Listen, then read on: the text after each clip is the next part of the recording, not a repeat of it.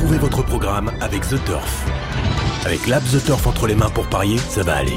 The Turf, une histoire de turfiste. Retrouvez les chocos de Radio Balance en partenariat avec theturf.fr, site de paris hippique sur internet et mobile.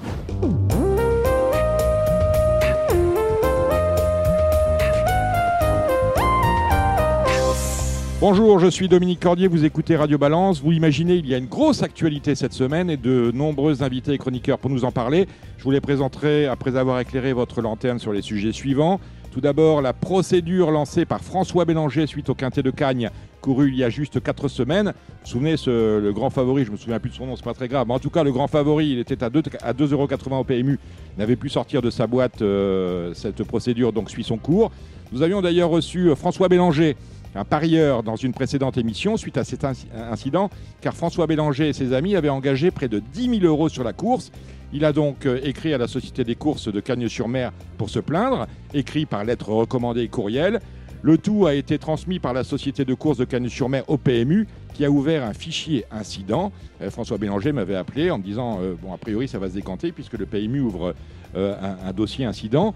Euh, et finalement, la réponse du, PMU à Bélanger est assez simple. Vous n'avez qu'à vous retourner contre les commissaires de course qui ont mis euh, le rouge à l'arrivée. Nous, quand on a le rouge à l'arrivée, on paye euh, circuler. Donc c'est reparti pour un tour. Charge à François Bélanger d'aller euh, de nouveau euh, frapper à la porte de la société de course de Cannes-sur-Mer. Et vous imaginez bien, puisqu'il s'était exprimé ici, Radio Balance suit l'affaire. Rien de neuf du côté de la direction du PMU. Emmanuel Malcas-Doublé est toujours directrice générale par intérim, un intérim de six mois qui prendra fin bientôt et que le statut actuel du PMU interdise de renouveler, à la condition bien évidemment de les changer. Benjamin Lyon de The Turf sera avec nous la semaine prochaine pour nous présenter la question, la question The Turf que propose depuis peu notre partenaire historique à ce sujet. La question du jour, lancée par le PMU à la fin janvier, tire franchement la langue avec des enjeux quotidiens qui n'excèdent plus jamais les 10 000 euros. Et je suis large. Je vous rappelle que les objectifs étaient pratiquement de 80 000 euros euh, pour cette euh, question unique proposée par euh, l'opérateur historique sur son serveur digital, dans son activité digitale. L'actualité de la semaine a été dominée évidemment par ce méga coup de filet orchestré par le service central des courses et jeux, épaulé par la police judiciaire, un peu partout sur le territoire national, mais également en Italie, en Espagne et à Malte. Trois invités, peut-être même quatre pour évoquer ce sujet. Thierry Vill- Villardi, spécialiste du dopage entre autres sur France Télévisions, il sera avec nous. Nous aurons au téléphone Pierre Ballester, qui fut le premier à dénoncer la supercherie Lance Armstrong. Souvenez-vous de son, euh, de son, de son livre LA euh, Confidential. Le docteur Claire euh, Cicluna, qui est vétérinaire à Chaman, dans l'Oise, nous expliquera à quoi servent les produits recherchés par les investigateurs, et notamment ce fameux euh, Emo 15. Et ensuite, euh, nous aurons avec nous Alim Bouakaz au téléphone, parce qu'il y a beaucoup de cas de Covid. Alim en fait partie. Alim qui a suivi cette affaire pour le Parisien aujourd'hui en France avec Jean-Michel Decugiste. Cela, c'est dans la deuxième partie de l'émission. Nous allons avant cela parler, parce qu'il y en a qui, euh, qui les attendent, nous allons parler de Choco avec pour le trot Alexandre de Koopman. Salut Alexandre Bonjour Dominique, bonjour tout le monde. Gilles Guazdoué, vous êtes avec nous. Gilles Guazdoué, animateur de l'écurie Costa Armoricaine. Vous voyez, maintenant j'arrive à le dire. Très bien. Bonjour Dominique, bonjour à tous les, Gilles. toutes les auditrices auditeurs. Bonjour Alexandre. Et pour le galop, nous aurons Cédric Philippe, pareil, Covidé depuis Maison Lafitte, il sera avec nous. Et lui, il est en pleine forme, c'est Benjamin Bramy.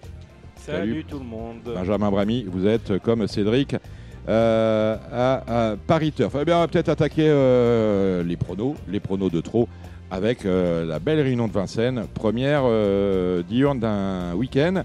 Vincennes a réouvert ses portes euh, ce vendredi avec un quintet en nocturne. Là, c'est une belle réunion qui nous attend. Vincennes, donc, euh, ce samedi, avec un très joli quintet, le prix du bois de Vincennes. C'est une course internationale, un groupe 3. Ils sont 16 au départ. Alexandre de Koopman, euh, le cheval de la course, on a peut-être du mal à le discerner parce qu'on a Klingem, il rend 25 mètres à des chevaux de grande qualité. Je pense notamment à Firecracker, à Elite Beaufour et à celle qui sera sans doute la favorite au betting, quoique c'est Ampiam et DSM qui est le choix entre les deux sous-lois, et c'est normal, de Franck Nivard. Ah bah déjà, ce qu'on peut dire, c'est qu'on a un super lot hein, samedi dans cette épreuve. Euh, ça fait plaisir d'avoir un- un- une épreuve support de- d'événement avec euh, avec des partants de ce calibre-là. Donc, euh, Clean Game, c'est sûr que sur ce qu'il a fait, euh, va assurément assurer les, les faveurs des, des, parieurs. Maintenant, il est juste plaqué devant et pas totalement déféré. Donc, est-ce qu'il va pouvoir rendre 25 mètres à Ampiam et DSM euh, C'est pas sûr. C'est pas sûr. Et moi, je placerais quand même Ampiam et DSM devant Clean Game, même si Clean Game est capable de, de faire des, des valeurs assez incroyables. En plus, bon, le cheval avait eu des petites coliques quand même après sa dernière sortie, donc euh, il a dû sauter apparemment un travail ou deux.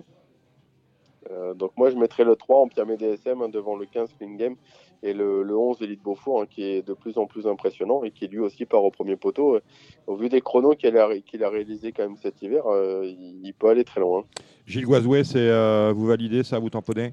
C'est une, les bases sont bonnes, effectivement. Néanmoins, je, je préférerais le 11 devant Elite Beaufour. Mmh, qui n'est pas totalement déféré, qui est associé. Mais, euh, ouais. Ça vous ça vous inquiète pas, ça Non. Bon, Très bien. Euh, quels sont les outsiders? Il y en a parce qu'on a on a quand même des valeurs. Alors, quand je quand je lis la liste, c'est que je vois hip hop au fort. Euh, pourquoi il reste ferré? C'est la question qu'on se pose parce qu'il a quand même éteint, il a fait des étincelles celui-là euh, cet hiver. Il reste ferré. Est-ce qu'on est, on prend juste la température? Et Christian Bijon, à votre avis, Alex? Oui, je pense que là, ferré, on comme tu l'as dit, on prend la température, je pense qu'on le regarde. Maintenant, c'est sûr que déféré, ça aurait été vraiment une attraction. Bah oui, parce que. Euh, je pense que c'est un tout premier plan, ce cheval-là. Mais bon, après, je pense qu'il ne va pas lui donner une course dure face aux aînés. Il a le temps de les, il a le temps de les revoir. Hein. On a vu des Ripré qui est ferré aussi, associé lui à Jean-Philippe Monclin. En valeur, c'est un, un, cheval à retenir. Ah ouais, mais je, je Eh suis oui. sûr qu'il y a le pied dansé avec Ouais. lui. hein. Euh, évidemment qu'il aurait sa chance. Maintenant, il a vraiment besoin de rassurer. Donc, euh, dans un réduit, je le garderai. Mais dans une sélection euh, simple, je sais pas, je le mettrai peut-être 7-8e. Quoi. Euh, Rebel Amateur, c'est une rentrée. Elle n'a pas couru depuis un, mois et demi. J'ai remarqué que cet hiver, elle a couru 9 ou 10 courses. hein. C'était énorme. hein. Pratiquement tous les 8 jours, elle était sur, le tarmac. Est-ce que le fait d'avoir couru beaucoup et d'un seul coup un, br- un break et, on revient, ça peut vous inquiéter? Euh, non, ce qui m'aurait inquiété, c'est qu'elle n'ait pas de break et qu'elle continue à courir. Mhm. Ça, ça m'aurait inquiété. Euh, là, le fait qu'elle ait repris de la fraîcheur, je pense que c'est plutôt bien pour elle. Elle a besoin d'une épreuve sélective, ça tombe bien, je pense que ça va être le cas. Donc, euh, elle est capable de lutter pour les, les 4-5e places, hein, comme elle l'a fait à un bon niveau tout au long du meeting. Il y a Firecracker aussi, qui vient de faire une très bonne prestation en trop montée, euh, qui a été deuxième d'élite Beaufort hein, cet hiver aussi, il marchait 11-4. Euh, je pense que le passage sous la selle peut lui avoir fait du bien et euh, c'est un client qu'il faut surveiller, comme le 10 Express Jet hein, qui vient de renouer avec, euh, avec la victoire sur les pommes de Caen, une victoire qui a dû leur donner un peu de, un peu de morale aussi. On l'avait vu euh, pas ridicule dans les baies cet hiver, donc pareil, pour les places, il a évidemment sa chance. Ok, vous avez un pronostic de 7 de chevaux? Ouais. Oui, donc le, le 3 en Piam et DSM, le 15 Clean Game, le 11 Elite Beaufour, ensuite euh, le 5 Firecracker, le 8 Rob et la Meters, le 10 Express Jet, et euh, après un septième, euh, un septième, et bah, pour la classe, j'aimerais bien qu'il rassure le 12 Guderipré, mais j'en vois surtout 6 avant le coup. Euh, La même chose, un pronostic, mon cher Gilles. Très bien, Dominique. Donc le 11, euh, Elie de Beaufour. Ensuite, suivi du 3, Ampia, MDSM. Je place plus haut Rebel Amateurs, le 8. Le 15, Clean Game. Le 10, Express Jet. Le 5, Firecracker. Et le 9, Fakir du Loro également. Voilà qui est dit. 9 courses hein, dans ce programme de Vincennes. On commence avec la première. C'est le prix euh, de Gavaré. Des juments de 6 ans n'ayant pas gagné euh, 150 000 euros. Et il y a un recul euh, qui concerne tous les concurrents, sauf les numéros 1 et 2. Que joue-t-on, mon cher Alex? Bah, la logique, c'est le 3, hein, grâce du Dijon. Elle a deux parcours dans les jambes. Euh, cette fois, elle est déférée des quatre pieds. C'est la favorite logique. Euh, pour le couplet, je lui associerai le 8 à encore des loyaux qui n'a trouvé sur sa route en dernier lieu que Glamour Queen. Euh, pour moi, c'est un couplet un peu caisse. Vous avez repéré quelque chose, Gilles? Non, je reste sur les mêmes bases, Très 3, bien. 8 et 9. Oui. Très bien. La deuxième, prix de Beauménil. Il y a du monde à Vincennes, ça fait plaisir. 15 partants pour ce prix de série qui réunit des chevaux âgés de 7 à 11 ans. Que joue-t-on, Alex? Bah, c'est encore une belle course. Euh, ça va se jouer en partant avec le 13 FaceTime hein, qui est en retard de gain et qui peut poursuivre sa série. Mais pour ça, il va falloir qu'il parte sur la bonne jambe. Euh, en tête, il y a quelques clients intéressants. Moi, j'aime bien le 6 Infidelio Bello qui est rarement déféré des quatre pieds. Euh, quand il l'a été, ça s'est plutôt bien passé. Il n'a pas forcément beaucoup vu Vincennes. Je le pense capable d'aller loin en tête. Gilles Oui, même, même logique, le 6, Fidelio. Vincennes Hello. euh, ouais, Le 6 Fidelio, voilà. Oui, très bien. Fidelio prix, Bello, oui. prix de mots, euh, course européenne. Euh, 16 au départ, Alex. Euh, Faut parler, il faut parler italien, il faut parler italien là. hein. Ouais, c'est ça. Euh, Moi, j'aime bien le, le 14, un cashbank Gigi, Mhm. euh, qui est très performant en Italie, un déféré euh, des antérieurs. Cette fois, les quatre premières fois. C'est la première fois qu'on la défère en France. Euh, c'est pareil, je pense qu'avec elle, ça va jouer dans la mise en jambe, mais si elle part au euh, elle peut tout à fait gagner une épreuve comme ça. Elle a montré sa tenue en Italie, elle a trotté 13 en 2007. Et après, il y a la française de service, hein, le 8 Iriane, qui, qui rattrape le temps perdu. hein. Elle était très compliquée par le passé et là on commence à trouver les bons boutons. Elle est vraiment, elle est vraiment bien, donc euh, c'est c'est une cliente de choix. Gilles, Moi, je miserais sur euh, le 7 Coco Chanel Effet, en tête devant Irian le 8, et derrière les outsiders le Voilà. 12 euh, Isba Delou ainsi que Isla Bonita le 16. voilà, qu'est-ce que vous vouliez dire, Alex? Non, c'est bon. Bon, très bien. La cinquième prix d'Auxerre, c'est un Z5. Belle course. Alex? Belle course, le 11 Andy Bourbon, euh, ils viennent dominer un certain Hippopofort dont on a parlé, qui est pour moi un premier plan de la génération. Donc euh, jugé sur la ligne, c'est un favori tout indiqué. J'aime beaucoup le 16 Hidalgo des Noé, hein, qui était préparé pour ça. Il a été déféré des 4 pics deux fois dans sa carrière. Euh, attention à lui, c'est un cheval vraiment en, en plein progrès, je trouve. Gilles. Andy Bourbon le 11, effectivement. euh, derrière, je rajouterai le 13 Alicia Bella Oui. et le 2 Avedream comme D'accord. outsider. Très bien. La, la sixième course européenne encore. Prix de Guignon. Euh, cette fois, on a des 4 ans. Des mâles. Alex. Bah, très belle course encore. Euh, Idéal du Pomo sera l'attraction de la course. hein. Il a vaincu en 7 sorties, mais C'est le 13. Je trouve que c'est le 13, ouais. Il n'est pas du tout, c'est pas du tout fait d'avance.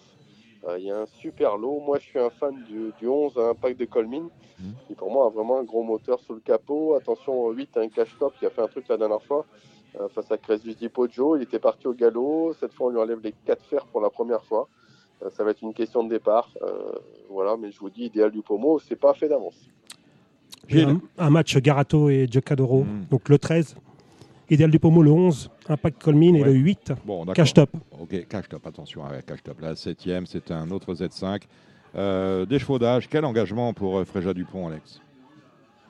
Ouais, après Fréja Dupont, euh, je pense que maintenant la marge est quand même réduite. Elle peut prendre une place hein, dans un lot comme ça, mais j'en ferai pas ma favorite. Je préfère le 13 Equinox hein, qui a battu euh, la majeure partie de ses adversaires du jour en fin de meeting. Là. Alors, il était ferré en plus, cette fois on le défère devant, ce qui peut être encore un petit plus supplémentaire. Euh, voilà, et en- derrière le 5, un Diablo de Caponnet qui marche sur l'eau actuellement. Je pense que c'est deux bonnes bases de jeu.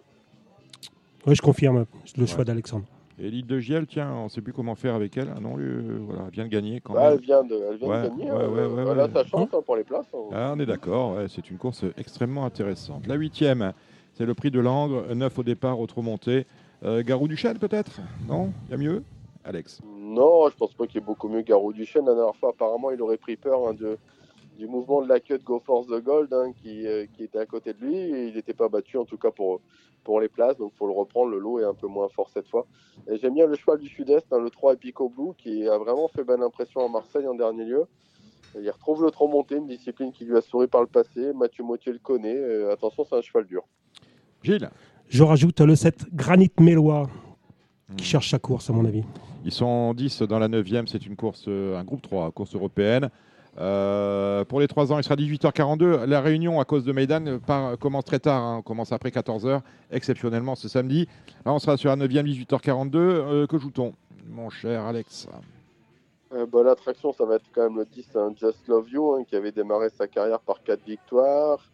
Euh, ensuite, elle était passée aux ventes euh, du prix d'Amérique. Elle avait été rachetée 300 000 par son entourage.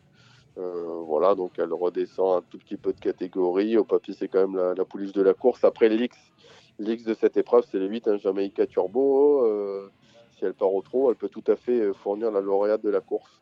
Euh, maintenant, elle a pris un peu un mauvais prix au cours de ses dernières sorties. Gilles On retrouve un parcours classique. Moi, je, je préconise le 6 Jazibel, restant sur une victoire d'ailleurs Ah. sur la distance. Ah, vous les voyez belles. hein. Bon, euh, c'est tout pour samedi au niveau des trotteurs. Dimanche, on, on a, on a regardé à Agen ce qui se passait, euh, Alex? Bah oui. ouais, Ah euh, euh, ah ben, je vous écoute parce que Gilles, non, Agen, c'est pas son truc. Oui, vous voyez, faut, corde à gauche, corde à droite, c'est pas son, c'est pas son histoire. Je vous écoute, Alex. Alors, dans la première, le 5, un fleuron de Neuvy qui retrouve le parcours et la catégorie de son, son dernier succès. Euh, pour les couplets, vous pouvez lui associer le 3 Falaki de KO et le 4 Free Destin. Dans la deuxième, la course montée, je pense qu'il y a deux partants. Le 4 Phil Cool Deb, et le 7 Elisa Musica. Dans la troisième, le 6, un Wells the Best. Hein.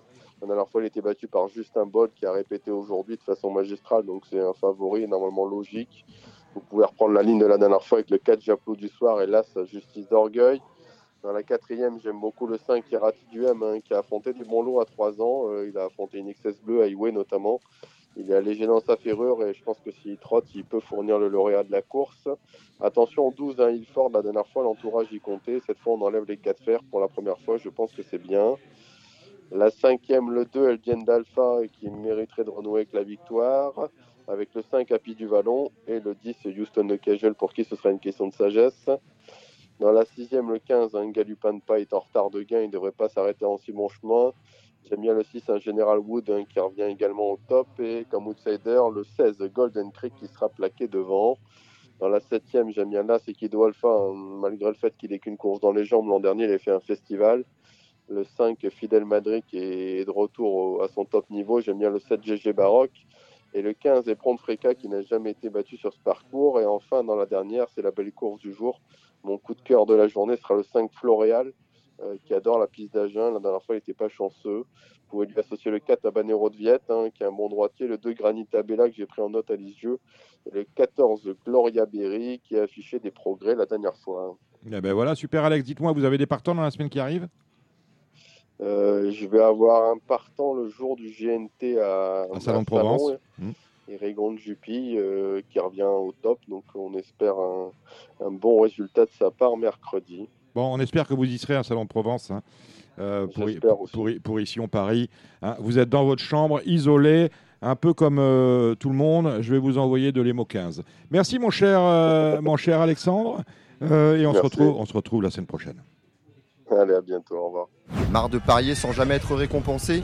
TheTurf.fr est le seul site à vous proposer un vrai programme de fidélité, accessible à tous et quels que soient vos types de paris. Rejoignez-nous dès maintenant sur TheTurf.fr. Après le troll le galop, euh, Benjamin, vous êtes là et nous accueillons. Euh, comment ils vous ont appelé la semaine dernière Le taulier. Qui a dit le taulier? Le pilier, moi je disais le pilier, le taulier. Enfin bref, le taulier, c'est Cédric Philippe. C'est hein. pas mal pour lui. Ouais, le taulier, oui, le, le, le, Covidé. Aujourd'hui, Covidé. On vous envoie, oh, c'est pareil, on vous fait un petit, on vous fait un petit emballage cadeau euh, démo 15 et on vous envoie ça à la maison. Vous allez voir, ça va aller mieux après. Bon, allez. Que vous en avez donné à d'autres, ça y est. Oui, bah, Alexandre de Koopman qui est comme vous, hein, euh, isolé dans sa chambre. Donc, vous voyez. Euh, et puis là, j'ai appris qu'à Limboaka, c'est pareil. Hein, euh, il va faire un test là tout de suite. Et ça, euh, encore un test positif pour Ali, Le dimanche, nous serons à Hauteuil avec un Z5. C'est le prix général de Rougemont. course Z5 traditionnelle pour les 4 ans. 14 au départ sur un parcours de haie de 3600 mètres. Cédric Jouton. Euh, oh, tiens, euh, Morgan Rigas, qui est consultant de Radio Balance, n'est pas là aujourd'hui parce qu'il il est papa pour la deuxième fois. Ah, il a été voilà, et Madame est rentrée de la maternité. C'est un peu compliqué aujourd'hui. On les embrasse tous les deux. Cédric, le prix général de Rougemont. Hmm, on, va faire un ping-pong. On en met un chacun. Je commence, je mets, je mets la, première, euh, mhm. la première case. Mhm. Je mets le 9. Marie Costoala. Euh, Dominique connaissait sa sœur. Oui, c'est Marie mmh. Voilà, je connaissais Marie Couchoala. Mais là, c'est pour pas qu'on les confonde, c'est Marie Coastala. Voilà. Bon, voilà. voilà. Euh, bah, ping-pong, c'est avec Benjamin, pas avec moi, bien sûr. mais évidemment, bah, bah, on a trop, trop de respect pour nos auditeurs. voilà, c'est ça. Dites-moi. Donc moi je vais lui opposer Tempo du matin, le 305. Euh, bah, qui viennent, les deux viennent de finir ensemble dans le, dans le prix univers 2 sur le même tracé. Il n'y a pas de raison qu'ils finissent pas. Bon, c'est quand même un Z5. Là, vous me donnez les demi moi ça me va, ah ça va pas. si c'est de bonne base, que veux-tu? Donnez-moi donnez des tocards parce que ce quintet-là, quand même, euh, le Rougemont, hein, ça, nous, ça, ça, peut nous mettre des, des cotes à l'arrivée, euh, Cédric. Comme connerie, peut-être le 13 idéal du Chénet. Ah, ben voilà, oui. Mais bon, les Marcel, les, Marcel, les, courses de rentrée, c'est pas ça à chaque fois. Hein. Ah bon, ah bon, ah Je ne trouve pas. Je trouve pas, non. Marcel, il, il sait ce que c'est qu'entraîner un cheval de course et le mhm. préparer pour une rentrée. Non, non, je, je vois ça. Et Château, Château Yaourt, non euh, c'est à Benjamin de parler. On, non, vous êtes juste. Euh, ah bah, j'ai dit château, château yogourt. Voilà. Je vais m'arrêter là parce qu'en ce moment j'ai déjà du mal à donner un cheval qui finit dans les trois premiers. bon, ah, bon d'accord, voilà, c'est ça. Alors, on va faire la réunion d'Auteuil. Euh, ils sont, euh, nous avons huit courses. On commence avec le Herlandais. C'est un steeple. Cédric. 103, Écho du Chandou. Bien sûr. Qu'est-ce qu'on fait, euh, Binge On va faire le 105 Docteur Squeeze qui retrouve le steeple après une bonne rentrée en haut. Eh ben, on a la base du Z4 Horde et on a le, Junior c'est fantastique. La deuxième, il ne sont encore que 6. Que joue-t-on, Cédric? Bah, Il y a une, jument qui correspond particulièrement bien à l'époque qu'on traverse actuellement, 206, la manigance la manigance. Voilà. je vais lui opposer l'autre euh, représentant de François Nicole, le 203, Mister Chandou. Eh ben voilà, on a du Chandou, Écho de Chandou, Mister Chandou, il n'y a que du Chandou. Euh, du Chandou, hein, pas du, euh, oui, du Chandou. Pas voilà, je n'osais pas le dire. Hubert de Noailles, c'est une classe 1, parce que maintenant il y a des classes 1 comme au galop à Hauteuil. Course de haie donc de 3600 mètres. Cédric. Oui, Hubert de Noailles, j'aime bien là ce Scatar qui reste sur une chute en steeple. Un chat qui a sûrement du potentiel.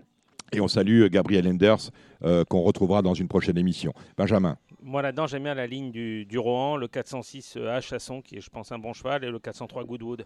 Vous êtes, la seule, vous êtes le seul à aimer la ligne du Rohan. Le prix Alcide. C'est pas mal. Il en faut un, il en faut un. Il en faut un, il, en faut un, et c'est lui. La cinquième, c'est un Z5. Ils sont 11 au départ. Cédric.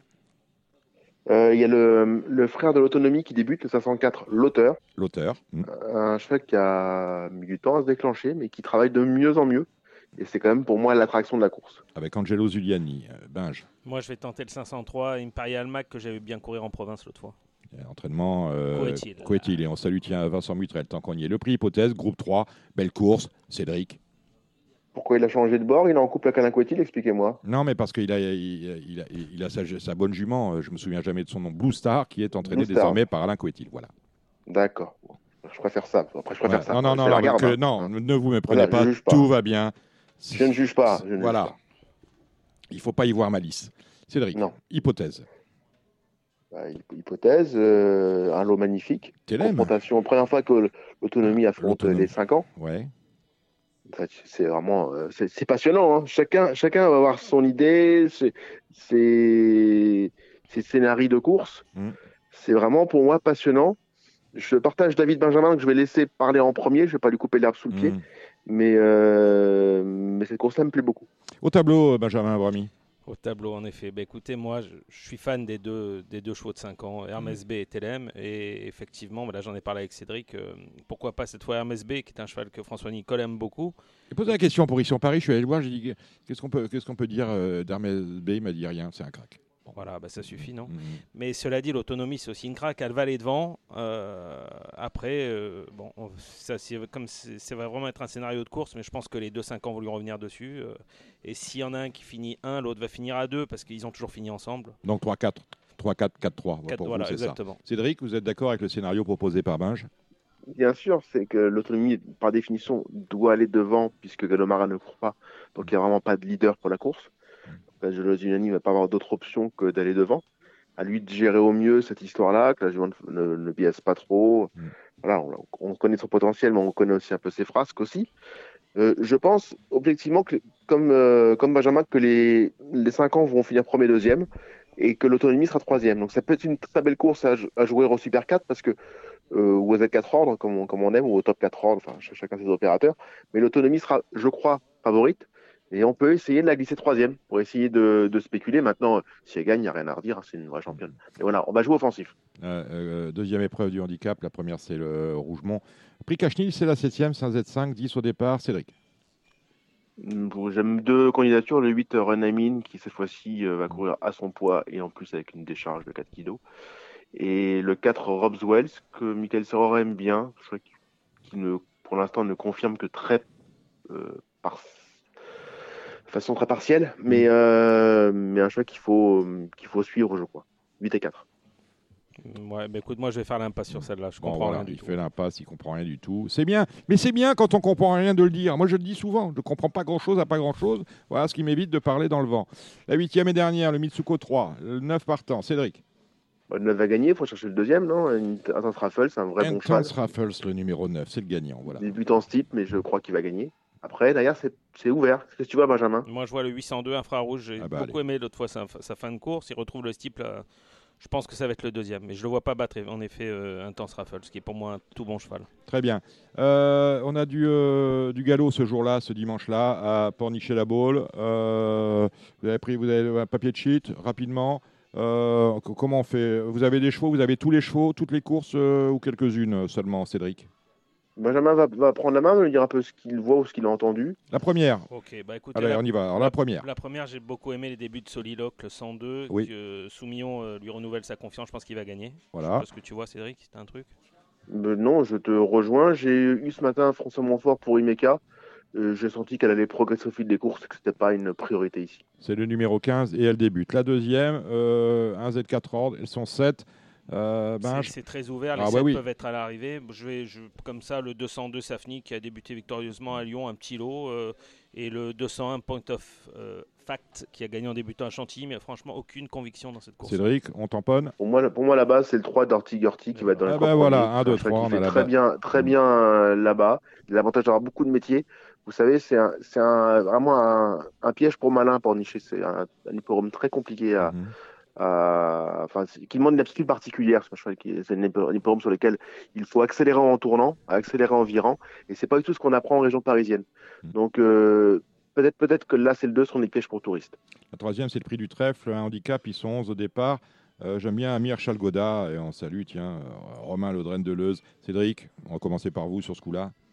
Oui, non, je, vous rejoins, ce qui est plutôt inquiétant mmh. intellectuellement pour moi, mmh. mais, mais oui, je vous rejoins. D'accord. Moi là-dedans, je vais tenter boxeuse. C'était très bien l'autre fois à Fontainebleau, très bien placé au poids, sous Millon. Je pense que ça va gagner. Ah, ça lui rappelle sa femme, alors il dit tiens, je vais pas fâcher avec elle, je vais mettre boxeuse. Voilà. La quatrième, le prix des Celtes, euh, des apprentis, Cédric.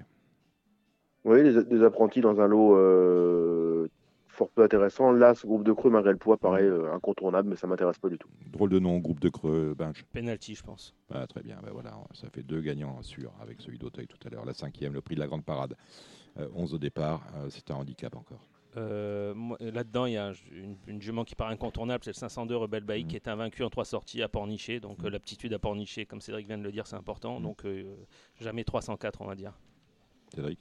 On oppose le 11, Show Me Virgin, euh, l'écurie euh, du Moulin, qui est en pleine forme, qui a réalisé un trio euh, hein, cette semaine, à Chantilly, jours. Ils sont bien pornichés, prix de la Saint-Patrick 10 jours après, c'est cool. sixième, neuf partants. Euh, 3 ans, il y en a trois qui débutent. Ouais. Miss Cozy a très bien débuté à Bordeaux dans un lot qui paraît pas mal, ouais, le 606. Mmh. Et je lui oppose le 604 Winters Magic expérimenté en grande forme. 6-4. Cédric Why not? J'ai rien contre. ça ne m'intéresse pas particulièrement. Le prix du printemps, c'est pareil, 4 euh, jours après. Euh, deux bonnes bases à mon avis. Euh, Lloyd 703 qui vient de gagner, qui adore Pornichet. Mm. Et le 702 Georginella, l'autre fois, elle n'a pas dû faire sa course. Elle, pareil, elle a souvent bien couru à Pornichet. C'est deux très bonnes bases dans ce handicap. Très bien, samedi, il y a du galop. On, a Toulouse avec des lots, des lots creux. Voilà, des, groupes de chevaux en fait. Allez, Cédric, la première. Euh, course inédit, on a regardé ou pas On a regardé, mais on ne sait rien. Donc, euh, voilà, on va passer la main. On passe la main. Un, tout petit bruit sur le 106 la grille à inclure dans une combinaison. D'accord. La deuxième, c'est une classe 4, hein, une course à réclamer pour des chevaux âgés de 4 ans et plus. Cédric 206, 205 Veletico paraît très bien engagé. Maintenant, à lui de, à lui de confirmer. Euh, moi, j'aime bien le 208 Yalat Bozoul euh, qui vient de gagner Mont-de-Marsan, un lot identique, et Sogorb euh, Gutiérrez-Valls en pleine forme. Hmm. La troisième, prix de Mont-de-Marsan, course à condition, Cédric. Bécal 305 va être sur le podium. Hmm. je ne dis pas qu'il va gagner, mais pour moi, c'est un bon point d'appui pour les jeux combinés. Je vois le même 305 Bécal. La quatrième, c'est un handicap, 10 au départ. Cédric chez la décimale numéro 6 euh, à mm. suivre. Pour moi, elle vaut euh, la valeur que la sienne, elle va gagner handicap. Maintenant, elle, a 10 dans les boîtes, ce qui n'est quand même pas un avantage. 10 mm. sur 10 sur une piste euh, assez galopante. 3-1, 3-2. Hein. Moi, j'aime beaucoup le 3 Atlantigo qui cherche sa course et je pense que c'est une course pour lui. la cinquième, classe 3, les chevaux de 4 ans et plus. Moi, j'ai aucune idée spécialement. Très bien, Cédric. Cette, out of time, si, si Out of time. Tu dois gagner une course en France, c'est celle-là, non hmm, Il n'y en aura pas d'autres, effectivement. La sixième. Alors la sixième, c'est une très belle course puisque c'est la rentrée de Making Movies, qui est un cheval qui devrait courir après le Fontainebleau et mhm. peut-être la, poule d'essai. Donc mhm. ça, vaut le coup de regarder. Je mhm. pense qu'il va gagner. je lui oppose le 3. Euh, c'est dur d'inventer dans cette course-là. Assad Zabil, qui est un, c'est bien aussi. Voilà. Assad Zabil et Making Movies. Cédric, on tamponne? Ouais, on va, on va ajouter dans les jeux combinés peut-être le numéro 2, As de Charme, qui a fait un gros plus dernièrement sa rentrée. Sa rentrée, elle est timide. La dernière fois, c'était beaucoup mieux. Euh, il faut faire un nouveau progrès, c'est un choix qui peut euh, pimenter les rapports. La septième, un handicap pour 3 ans, 12 au départ. Cédric Aucune idée. Moi, je suis très Didier Guimin là-dedans. Le 2, mhm. enfin là, c'est le 2. Euh, Bouchera et Madifond. Voilà, base, base du Z4. Le, tour, le tournefeuille, quel drôle de nom. des chevaux de 4 ans et plus. Là, il y a du monde, 15. Il y a du monde. Moi, j'aime beaucoup le 5 Elusive Plante que mhm. je suis depuis un moment. L'autre fois, j'ai mhm. pas vu la course, c'était en province, hors PMU, je crois. mais avant, je pensais que c'était bien que ça allait gagner à l'eau comme ça. Donc, pourquoi pas, de, pourquoi pas à Toulouse là Cédric aucune, aucune exubérance. Bon. Euh, on a regardé Lyon d'Angers Un petit peu, comme ça. Ouais, vite fait. Euh, c'est du plat aussi, avec le prix de Pruyé-le-Chétif. Quel joli nom de, village. Très magnifique, magnifique en effet. Vous savez où c'est, vous, Gilles? Euh, C'est pas, hein. Bon, euh, Cédric, vous avez vu quoi là-bas? Une Angers Ouais, le Pruyé-le-Chétif, la une. Non, rien du tout. Rien du tout. Moi, je vais tenter le 107 Baby Boomer, une pouliche de Paul de Chevigny qui est en pleine forme. Euh, Paul de Chevigny en pleine forme, mm. parce que Baby Boomer, un peu moins, son premier réclamé, mm. et je pense qu'elle va gagner. L'homme plutôt que le cheval, donc. La deuxième. Mais le problème, le problème Benjamin, il faut quand même rappeler une chose c'est que ça risque quand même d'être galopant. Baby Boomer, c'est pas une jument qu'attend Ouais. C'est galopant, on est sur du 3-2-3. Hein. En effet. Piste neuve, réouverture. Piste neuve, réouverture. Ouais. Mais bon, je, l'ai joué dans des lots autres. Je me dis que. Ah, c'est sûr, mais elle fait, bien là-bas. Elle a beaucoup d'arguments. La seule réserve qu'on puisse avoir, c'est que, en général, elle est quand même mieux en venant sur les autres. C'est vrai, non, mais tu as raison. Et ça peut, ça peut être problématique. S'il peut donner une chance, peut-être au numéro 9, Zezoun, qui est un cheval assez, assez vite sur jambe, qui peut être faire un numéro. Ah, ah, oui, mais Écoutons Cédric. Ouais, ouais, pour une fois. La deuxième, prix de l'hippodrome de Tour-Chambray. Euh, neuf au départ. Je n'ai pas vraiment d'idée, je vais pas être original. Le, Non, non, je ne m'intéresse pas. Voilà. La troisième, on a vu quelque chose. Arasi, je pense que c'est très bien. Le, le, 302, euh, qui, est une, qui est une pouliche, Arasi. Là, pour le Ah oui, parce qu'il y a un Y. Exactement. parce que le mal, il y avait un I. C'est vrai. Ah, ça, je le sais. Euh, non, je pense que si elle est bien, je crois qu'elle est bien, d'après ce qu'on m'a dit, elle mm. peut gagner. Cédric? J'aime bien le 8 Trabuco, qui est un cheval qui était très estimé en début de carrière. Mhm. Il avait gagné en débutant à 5 trous, non, non C'était hmm, lui ouais. Euh, après, ça s'est plus ou moins bien passé. Un cheval qui a été castré. Mhm. Première, ça peut être la bonne. Ça me plaît beaucoup. Quatrième, hein, compliqué. Compliqué. Euh, je suis étonné de voir déjà Carlos Lafont-Parias qui va jusqu'au Lyon d'Angers pour courir le 409. Euh, Hypoténus, qui est un cheval qui a montré qu'il pouvait gagner. C'est un, GPS. un GPS. C'est possible. Voilà. Qui pouvait gagner un Méden à Paris. Donc si je le vois gagner un Méden à Paris, il doit être capable de gagner un Méden au Lyon d'Angers. Cédric je prendrais presque le raisonnement à l'envers. Hmm. Oui, c'est vrai. Euh, c'est-à-dire que je me, dis que c'est un garçon qui est quand même une, assez haute estime de lui-même, qui aime bien courir dans les courses un peu valorisantes. Hmm. Et s'il court hypoténuse ici, c'est que peut-être il n'a pas évolué comme il le souhaitait, ou du moins il, ne travaille pas comme un cheval capable de gagner à Paris. Donc je prends le problème à l'envers, je suis plus prudent. Plus c'est loin, moi c'est bien. Plus, J'irai plus sur une, un cheval amusant après, c'est une troisième course, donc peut-être qu'on va avoir dans l'esprit les handicaps et qu'on va, surtout lui donner une bonne leçon. Mais le numéro 3, Saint-Gérand, je trouve qu'il a fait un gros plus dernièrement. Et c'est un cheval que, même si on ne le touche pas demain, on doit inscrire, inscrire son nom dans une, dans une petite colonne. C'est un cheval qu'on doit pouvoir trouver, toucher dans les handicaps euh, assez rapidement. Pardon hmm Saint-Gérand, je sais où c'est par contre. Ah non, mais je m'en fous. C'est Pruyé le chétif qui qui m'intéressait. Mais bon, vous savez pas. Mulsanne, on sait où c'est. Hein. Mulsanne, c'est dans la banlieue euh, Mancel, la ville du Mans. Dominique, il sait très bien où est Saint-Véran, lui. Saint-Véran, oui. Ah bah, mais pour d'autres raisons. exactement. Le prix de Mulsanne, c'est la cinquième. Euh, on a deux noms partants, les numéros 3 et 15. Euh, rapidement, qu'est-ce qu'on joue? Parce bon. Ah, le 3 est non partant Ouais, ouais, le 3 alors on va je vais passer la main alors. Ah, le, 9, le 9 Force de l'Aube, une pouliche que j'aime bien, qui a un très joli physique et qui sera sûrement mieux à 3 ans qu'elle n'était à 2 ans. C'est vrai que j'ai remarqué que les pouliches qui avaient un joli physique vous plaisaient beaucoup. Le numéro... Oui, j'aime les voir se projeter, euh, les voir un peu évoluer avec l'âge. Vous aimez les belles pouliches qui se projettent, j'ai bien compris. Prix de Rouillon, c'est la sixième, 16 partants. T'as une idée là-dedans, Cédric, ou pas? Non, je connaissais le prix de Souillon. Non, non, non, il y a un R, il y a un R. Vous ne me le ferez pas dire. D'accord. Mm. En espérant que ce soit pas le prix de bouillon. Mm. Non. Mm, Là, ça peut être aussi. ça peut être. Passe la main, passe la main, tout le monde passe la main. Moi, je passe la main aussi. Bon, la dernière, c'est le prix d'arnage. Prix du carnage. Ah, ben voilà, arnage, bouillon, carnage, extraordinaire. Ils l'ont fait exprès. Et sans oublier, Pruyer le chétif. C'est pas où c'est. Évidemment. Mais moi j'ai mon abonnement là-dedans, j'ai le, le, 707 Crossy mm. qui, qui, revient sur le gazon et que, qui va pas tarder à gagner une course comme ça. Crossy, famille Planck. Cédric J'aime bien là Sol of Maria qui reste sur une tirelle d'échecs, mais qui, dans un bon jour, peut tout à fait enlever une épreuve et puis, aussi modeste que celle-ci. Et puis, quand même, au Lyon d'Angers, jouer Norbert Lender, c'est pratiquement une religion. Hein. Il faut quand même. Ouais, je pense que Norbert Lender, ça a dû préparer gentiment la rentrée. L'engagement est quand même plutôt bien. D'accord. Je suis méfiant.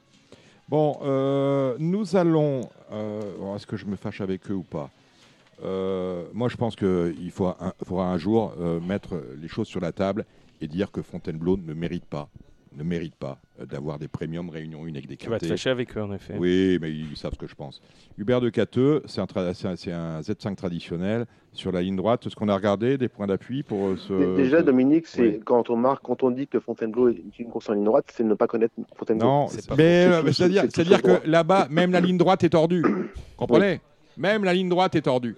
Bon, on n'y peut rien, c'est comme ça. C'est vérifiable si, vous ne me croyez pas, allez voir euh, sur un, plan du haut de l'hippodrome, vous allez voir que la ligne droite est tordue. C'est une ligne presque droite. C'est vrai. Hmm. Bah, c'est une ligne droite avec tournant. c'est vrai, c'est exactement ça. C'est une ligne droite avec tournant. Bon. En effet. Euh, qu'est-ce que je joue là euh, Trois excellentes bases. Ah. À mon avis. Hein. Bon. je pense déjà qu'il ne faut pas tellement faire gaffe au numéro de corde, même si le terrain est bon. J'ai revu la course l'année dernière, hmm. ça venait un peu de partout. C'était un peu bizarre. Bon, je crois qu'il y avait 100 mètres de moins, mais justement, je, ne ça n'a pas joué. Le 1, Moubaleg. J'y étais l'année dernière. Ouais. Mais alors, il s'est passé un truc, comme avait expliqué, c'est-à-dire que c'était plus roulant à l'extérieur. Parce que la pelouse, le, gazon était tondu euh, à l'extérieur dans le sens des chevaux. Ah. Alors, alors, alors qu'à la corde, c'était à rebours des chevaux. Ah, ben Tout n'était pas, pas tondu de la même manière. Et Mubaleg, Jean-Vincent Tout avait gagné à Grégory Benoît. Exactement. Euh, c'est lui qui avait gagné ouais, C'est lui le tenant du titre ouais, En tous les cas, euh, ce que je sais, c'est qu'il a vaincu en trois sorties sur cette ligne droite. Bon. Je, crois qu'il est un peu meilleur sur un peu plus court, mais bon, 1100, 1200, ça devrait le mm. faire, surtout si c'est mm. roulant. Et mm. deux autres bonnes bases le 14 High Dream, pareil, qui adore Fontainebleau. Et le 2 Killfrush Memories, qui est incontournable. Le 2, le 14 et le premier dont vous avez parlé, c'est L'As, le 14 et Mu Baleg, tenant du titre. Cédric J'ai l'impression de m'entendre dans l'émission 100% quinté que qui sera très prochainement sur, les, sur Facebook, sur Twitter, sur tout. C'est-à-dire que vous avez les mêmes bases que Benjamin Pratiquement. J'aime beaucoup là c'est le 2 et le 14 pour moi est une possibilité, comme l'est aussi le 5 Chirimiri.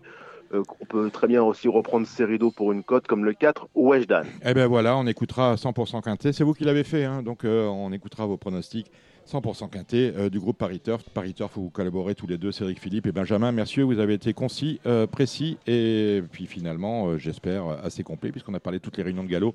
On va maintenant. On n'a pas parlé de Médane, Dominique. Non, non, non. Mais c'est trop compliqué. Non, non, non, non, je parle pas la langue. On va regarder, on va encourager les Français, mais c'est trop compliqué pour le on a, qui, on a qui comme Français quand, Parce qu'il y a des lots. Il y a 9 Français. 9 Français. Bon, ben voilà. dans la course d'arabe. Ouais, ouais, ouais, ouais. Bah, voilà. Bon, on n'a pas, le temps, on a, de l'actualité ici. Hein. Exactement. Euh, il, marche à l'IMO 15 là-bas?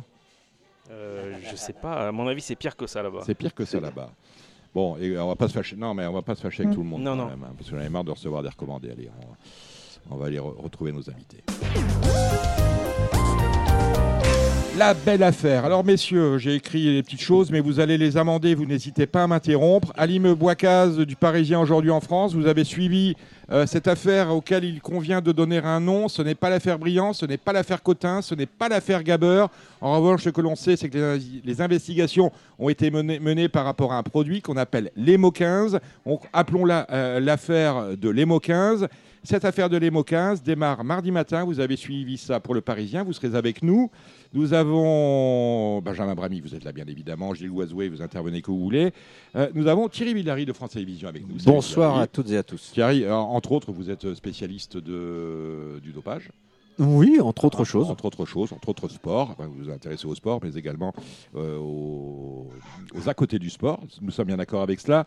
Nous accueillerons euh, dans quelques instants euh, une vétérinaire qui nous dira qu'est-ce que l'EMO 15, qu'est-ce que le DMSO, des des, molécules, des produits qui ont été euh, retrouvés chez certains entraîneurs. On donnera leur nom dans quelques instants. Et nous accueillerons également Pierre Ballester, qui est un confrère. Pierre Ballester, qui a écrit euh, beaucoup de livres sur le dopage et notamment sur l'affaire Armstrong. Avant tout le monde, il a dénoncé la supercherie euh, qui était celle de Lance Armstrong, qui a été déchu de, tous ses titres en 2012. Il a également écrit sur le rugby, sur le même sujet. Et il nous racontera un peu son expérience de lanceur d'alerte de celle qui ruine une carrière. Il s'en est sorti, mais il nous dira tout cela. La belle affaire, disais-je, mardi matin à 6 heures pétantes, c'est l'heure légale à laquelle peuvent commencer les, les interpellations.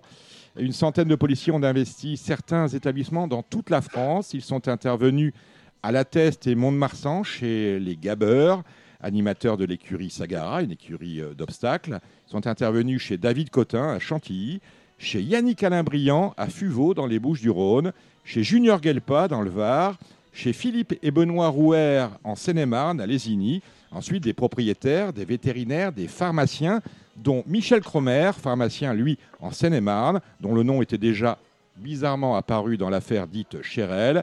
Ces gens-là ont été également interpellés. À l'étranger, les forces de, police locales se sont intéressées à un vétérinaire italien, M. Ugolini, un vétérinaire du Pays basque espagnol, M. Diego Husson, et un Maltais à la réputation pour le moins sulfureuse. Alors lui avait tellement de casseroles que je vais peut-être éviter de vous donner son nom, mais c'est vrai que Malte, on a toujours des trotteurs euh, des trotteurs d'âge qui vont se recycler là-bas. Mais les entraîneurs euh, français euh, répugnent de plus en plus à revendre leurs trotteurs là-bas. Pour le moment, dans cette enquête dans l'épicentre et le parquet de Bordeaux, les, les investigations ayant commencé depuis 2020 à Mont-de-Marsan, c'est bien ça, Alim Ouakaz? Oui, absolument. Hein? ça, ça, faisait un peu plus, euh, un peu plus d'un an que. Euh, voilà, 2020, début des investigations. 2021, ouverture d'une information judiciaire. Ça part de Mont-de-Marsan. Donc, euh, le, parquet le, le, parquet, euh, bah, qui, qui, c'est celui qui gère l'affaire, c'est celui de Bordeaux, c'est normal. Je crois qu'il y a des préleveurs qui avaient vu des choses un peu bizarres. Alors attendez, on va, on va y revenir. Trois personnes ont été mises en examen Luc et Baudouin Gabeur, les animateurs de l'écurie Sagara, et l'entraîneur euh, Jean-Laurent Dubord. Yannick Alain Briance et sa compagne Sophie Blanchetière sont toujours en détention provisoire à Marseille, dans l'attente d'être présentés au juge d'instruction de Bordeaux, parce que vous le savez, euh, le juge n'attend pas Yannick Alain Briand, il a d'autres euh, personnes à voir, et euh, il ne travaille pas le week-end. et à l'issue de, de, leur garde à vue, il décidera il décidera de, excusez-moi, il décidera éventuellement de leur mise en examen et pourquoi pas d'un contrôle judiciaire. Voilà euh, euh, pour les faits. Alors, il y a deux molécules qui ont qui étaient recherchées par les enquêteurs spécifiquement. On a euh, l'EMO 15 et le DMSO. Ce sont des noms que vous avez vus dans la presse. N'étant ni, ni, pharmacien ni vétérinaire, nous avons demandé à ben, une spécialiste, le docteur Claire Skiluna, à quoi servent ces molécules, l'EMO 15 et le DMSO. Marre de parier sans jamais être récompensé? TheTurf.fr est le seul site à vous proposer un vrai programme de fidélité, accessible à tous et quels que soient vos types de paris. Rejoignez-nous dès maintenant sur TheTurf.fr. Claire Cicluna, vous êtes vétérinaire à Chamans. Chamans, c'est dans l'Oise. Hein. vous euh, travaillez sur la Normandie et vous êtes spécialiste de la, médecine équine. La question que nous voulions vous poser dans Radio Balance, c'est euh, qu'est-ce que euh, l'EMO 15 On parle d'EMO 15 dans l'affaire éponyme. Ça sert à quoi l'EMO 15 les moquins, c'est un concentré de vitamines, ni mhm. plus ni moins. Donc euh, il y a des vitamines B6, B12, et euh, bon, la vitamine B12, euh, on sait qu'elle sert à fabriquer des globules rouges. Mhm. Voilà, donc c'est juste un, concentré de vitamines. Concentré de vitamines, on a aussi des métaux hein, qui interviennent, on a du zinc, on a du fer. Non, c'est pas des métaux, on appelle ça des oligoéléments. Ah, oligoéléments, ouais. Voilà, et les oligoéléments sont des éléments indispensables euh, dans tout organisme, quel qu'il soit. Donc, euh, et en l'occurrence, ces oligo-éléments-là, ils sont utiles pour la fabrication des globules rouges, encore une fois. Alors, on n'en a pas, on ne peut pas vivre. Ce sont des vitamines, si je peux me permettre. Thierry, que Thierry Villary de France Télévisions est avec nous. Ce sont des, vitamines et des, et des compléments que l'on retrouve également dans les cures d'EPO mmh. euh, chez, les, chez les humains et chez les sportifs qui veulent se traiter à l'EPO. Vous validez, vous validez le propos, Claire? Non, non. les vitamines, c'est pas, c'est en plus. Donc que les athlètes humains prennent de l'EPO et prennent en plus de la B12, bah, peut-être.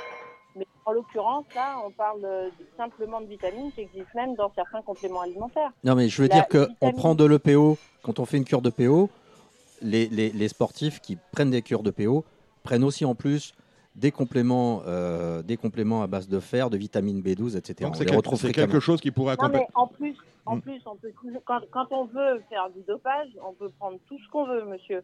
Mais, euh, mais en l'occurrence là, euh, ce, médicament-là, on me demande qu'est-ce qu'il est. Je vous dis, c'est un euh, concentré de vitamines. Point. Comme vous pourriez aller chercher du Beroca pour vous. Hein. Euh, docteur, ce, médicament-là a été autorisé en France un temps. Avant 2009, j'ai pas retrouvé la date où, on lui a retiré l'AMM. Aujourd'hui. Non, pas du tout. Non, non, on confond deux choses. Vous confondez l'hémo 15, qui est effectivement B12, B6 et B. Mhm. peu importe. Hein et euh, avec un autre médicament qui s'appelait le biodil, mhm. d'accord?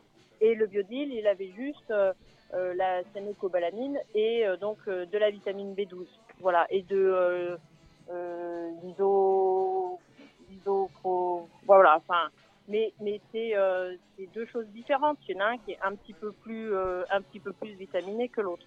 Et donc ce médicament-là, Hémo 15, il a toujours été en vente en Europe, mhm. voilà. En France, il n'a pas, euh, pas eu d'AMM parce qu'en fait, il y avait des équivalents. Euh, on nous a dit qu'il fallait à l'époque euh, mélanger de l'Ultra B et, de, et du Biodil pour avoir la même chose. Donc, ils n'ont pas jugé utile d'avoir ces médicaments-là en France. Mais, mais voilà, mais il a toujours été en vente en Europe. Pour vous, en tant que praticienne, est-ce que le, le Hémo 15 ou les Hémo 15, parce qu'il y a plusieurs marques génériques, est-ce que c'est un produit dopant? Attendez, il y a plusieurs marques génériques. Non, je parle de 15. Mmh. Et en plus, euh, quand on parle d'un nom déposé, il y a un laboratoire derrière. Le mmh. laboratoire, en plus, c'est un laboratoire français qui s'appelle Vetoquinol. Donc, euh, on parle d'un médicament là mmh. qui euh, n'est pas un médicament puisque ce sont des vitamines. D'accord. vraiment, je pèse mes mots. Il a le nom de médicament parce qu'en fait, c'est un, un produit que vous faites en injectable. Et c'est ce qu'on appelle un médicament par définition. D'accord Mais en tant que tel, ce ne sont que des vitamines. Donc pour vous, c'est pas dopant De composition, il n'est pas dopant, non Mais euh, il y a du cobalt quand même dedans. Et le cobalt. Oui, euh, mais monsieur, je répète, le cobalt est un élément essentiel à tout organisme pour pouvoir avoir des globules rouges et donc à pouvoir transporter l'oxygène. Donc vous respirez vous parce que vous avez du cobalt en vous. D'accord. Et le cobalt, il a bien été défini en tant que tel il y a déjà un certain temps par euh, les règles euh, des courses. Il y a une dose à ne, pas dépasser. Mais si vous avez zéro cobalt, vous ne respirez pas. Vous ne pouvez pas vivre. Donc, euh, le cobalt, il existe dans, dans certains aliments et il existe dans certains produits. Donc, oui, il y a du cobalt. De toute façon, les chevaux, ils sont aussi comme les athlètes humains, hein, et encore plus même. Euh, testé euh, régulièrement euh, à chaque arrivée. Et donc le cobalt, il est dans les dans les dans les produits qui sont testés, largement testés. Donc, si les chevaux étaient positifs au cobalt, de toute façon, ils seraient sortis positifs au cobalt. Mhm. Donc, et là, on n'a pas parlé de chevaux qui étaient positifs, que je sache. Dans cette affaire-là, j'ai pas vu de chevaux positifs au cobalt. Intramusculaire, intraveineuse, avant ou après un, un effort sportif? On parle de vitamines et, euh, de, produits euh, qui vont, euh, qui vont aider à la fabrication des globules rouges. Par définition, on fait plutôt ça en amont pour la préparation du sport. Mais en amont, ça veut dire effectivement avant, avant l'effort. Mais avant l'effort, ça ne veut pas dire juste avant. Ça veut dire on est dans la préparation du sportif.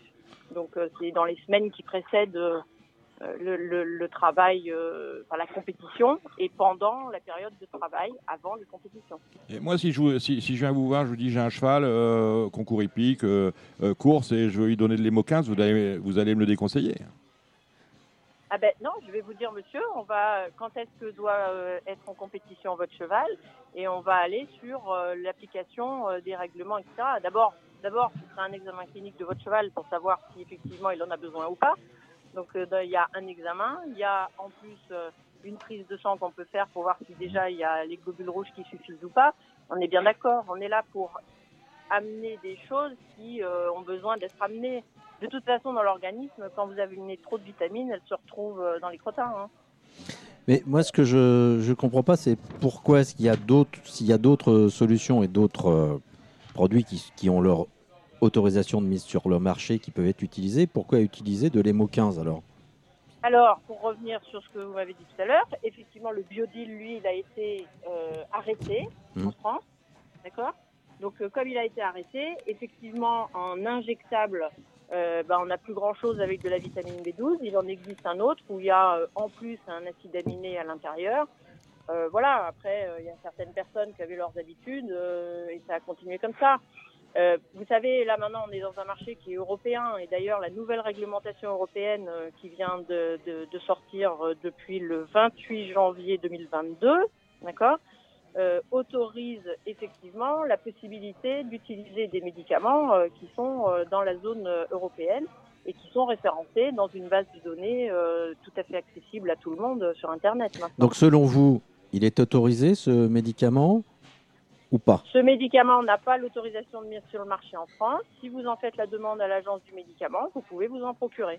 Et docteur, je me permets... Alim, Alim du Parisien aujourd'hui en France. Oui, alors euh, merci pour, euh, pour toutes ces précisions. Alors je pense que comme pas mal des, des, des auditeurs, euh, nous n'avons pas le, le, vocabulaire qui est le vôtre. C'est une question euh, que tous les Français entendent un peu depuis un peu plus de deux ans. Euh, parmi tous les produits que vous avez cités, avez-vous des conflits d'intérêts? Ah, aucun, monsieur. Alors là, aucun. Je suis vétérinaire, praticienne, j'achète mes médicaments et et, et, je suis libre de, du choix des médicaments que je prescris aux chevaux. Non, mais nous, ce qui nous alerte euh, euh, particulièrement, et sans doute ce qui a alerté aussi les, les enquêteurs, c'est euh, l'approvisionnement de ce produit euh, venant, euh, venant d'Espagne, sans aucune demande a priori préalable ou aucune démarche administrative. Vous voyez ce que je veux dire? C'est que même si J'entends bien que ça peut être des compléments, allez, des compléments vitaminés, euh, etc. Mais euh, pourquoi dans ces cas-là les faire passer sous le manteau? Vous voyez ce que je veux dire? Alors la, la réglementation, euh, la réglementation c'est une chose, l'appliquer c'en est une autre. Il y a un code de la route et il y a souvent mmh. des gens qui prennent des excès de vitesse, voilà. Mmh.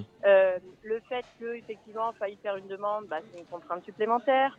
Euh, le fait que euh, aujourd'hui, de plus en plus, euh, effectivement, on rappelle aux gens, à la fois les vétérinaires, à la fois les entraîneurs et toutes les personnes de la filière équine, qu'il y a effectivement, oui, des règles à respecter et pendant longtemps, à vrai dire, c'était pas, c'était pas, c'était pas bien bien respecté. Mmh. Depuis, on va dire 5 à 10 ans, hein, d'autant que vous n'êtes pas sans vous souvenir de la fameuse histoire euh, des lasagnes avec euh, avec la zone. Il y a des tas de choses qui sont euh, qui ont bien changé, des attitudes professionnelles qui sont bien meilleures, une réglementation qui est mieux appliquée, la conformité de tout le monde n'est pas encore de règle, mais mais il y a tout qui est mis en œuvre vraiment depuis plusieurs années pour que ça le soit et que il n'y ait plus de divergence. Clairement, effectivement, là, bah, c'est un défaut, un défaut de conformité. Et, euh, et, il est vrai que ça, par contre, euh, ça peut être répréhensible. Euh, maintenant, le produit en lui-même, si vous voulez, ne, ne mérite pas voilà, d'être traité comme oh, bah, c'est du dopant et c'est de la bande organisée, etc. Franchement, les mots 15 en lui-même, non. On, a parlé également d'un autre produit, mixture, molécule, c'est le DMSO. C'est quoi, quoi, quoi cette affaire? Alors DMSO, bon, je, je vous passe euh, juste ce que ça veut dire euh, diméthyl, dimethylsulfoxide, qui est en fait euh, un produit euh, qui est bien connu et, et assez utilisé donc chez le cheval pour beaucoup de choses. il peut être utilisé donc sur des, des, problèmes neurologiques d'urgence, sur des problèmes très inflammatoires d'œdème pulmonaire en urgence, encore une fois. Donc voilà, c'est un produit entre guillemets qu'on pourrait appeler euh, ils appellent ça aux États-Unis euh, les produits grand-père. Voilà. C'est les, les, un peu des, des, traitements, comme nous on appelle ça, euh, des, des, des, traitements de, de, de grand-mère, quoi, des recettes mhm. de grand-mère. Euh, néanmoins, euh, c'est un médicament, enfin un produit, parce que voilà, encore une fois, il est médicament par par définition, parce que soit il s'injecte et soit il s'applique sur la peau. Mhm. bon, qui apporterait des propriétés à la fois euh, un petit peu analgésique, un petit peu antalgique, un petit peu, euh, enfin voilà, on lui porte beaucoup beaucoup de propriétés euh, qui en fait médicalement parlant n'ont jamais été prouvées. Et ça, vous pouvez faire toute la littérature.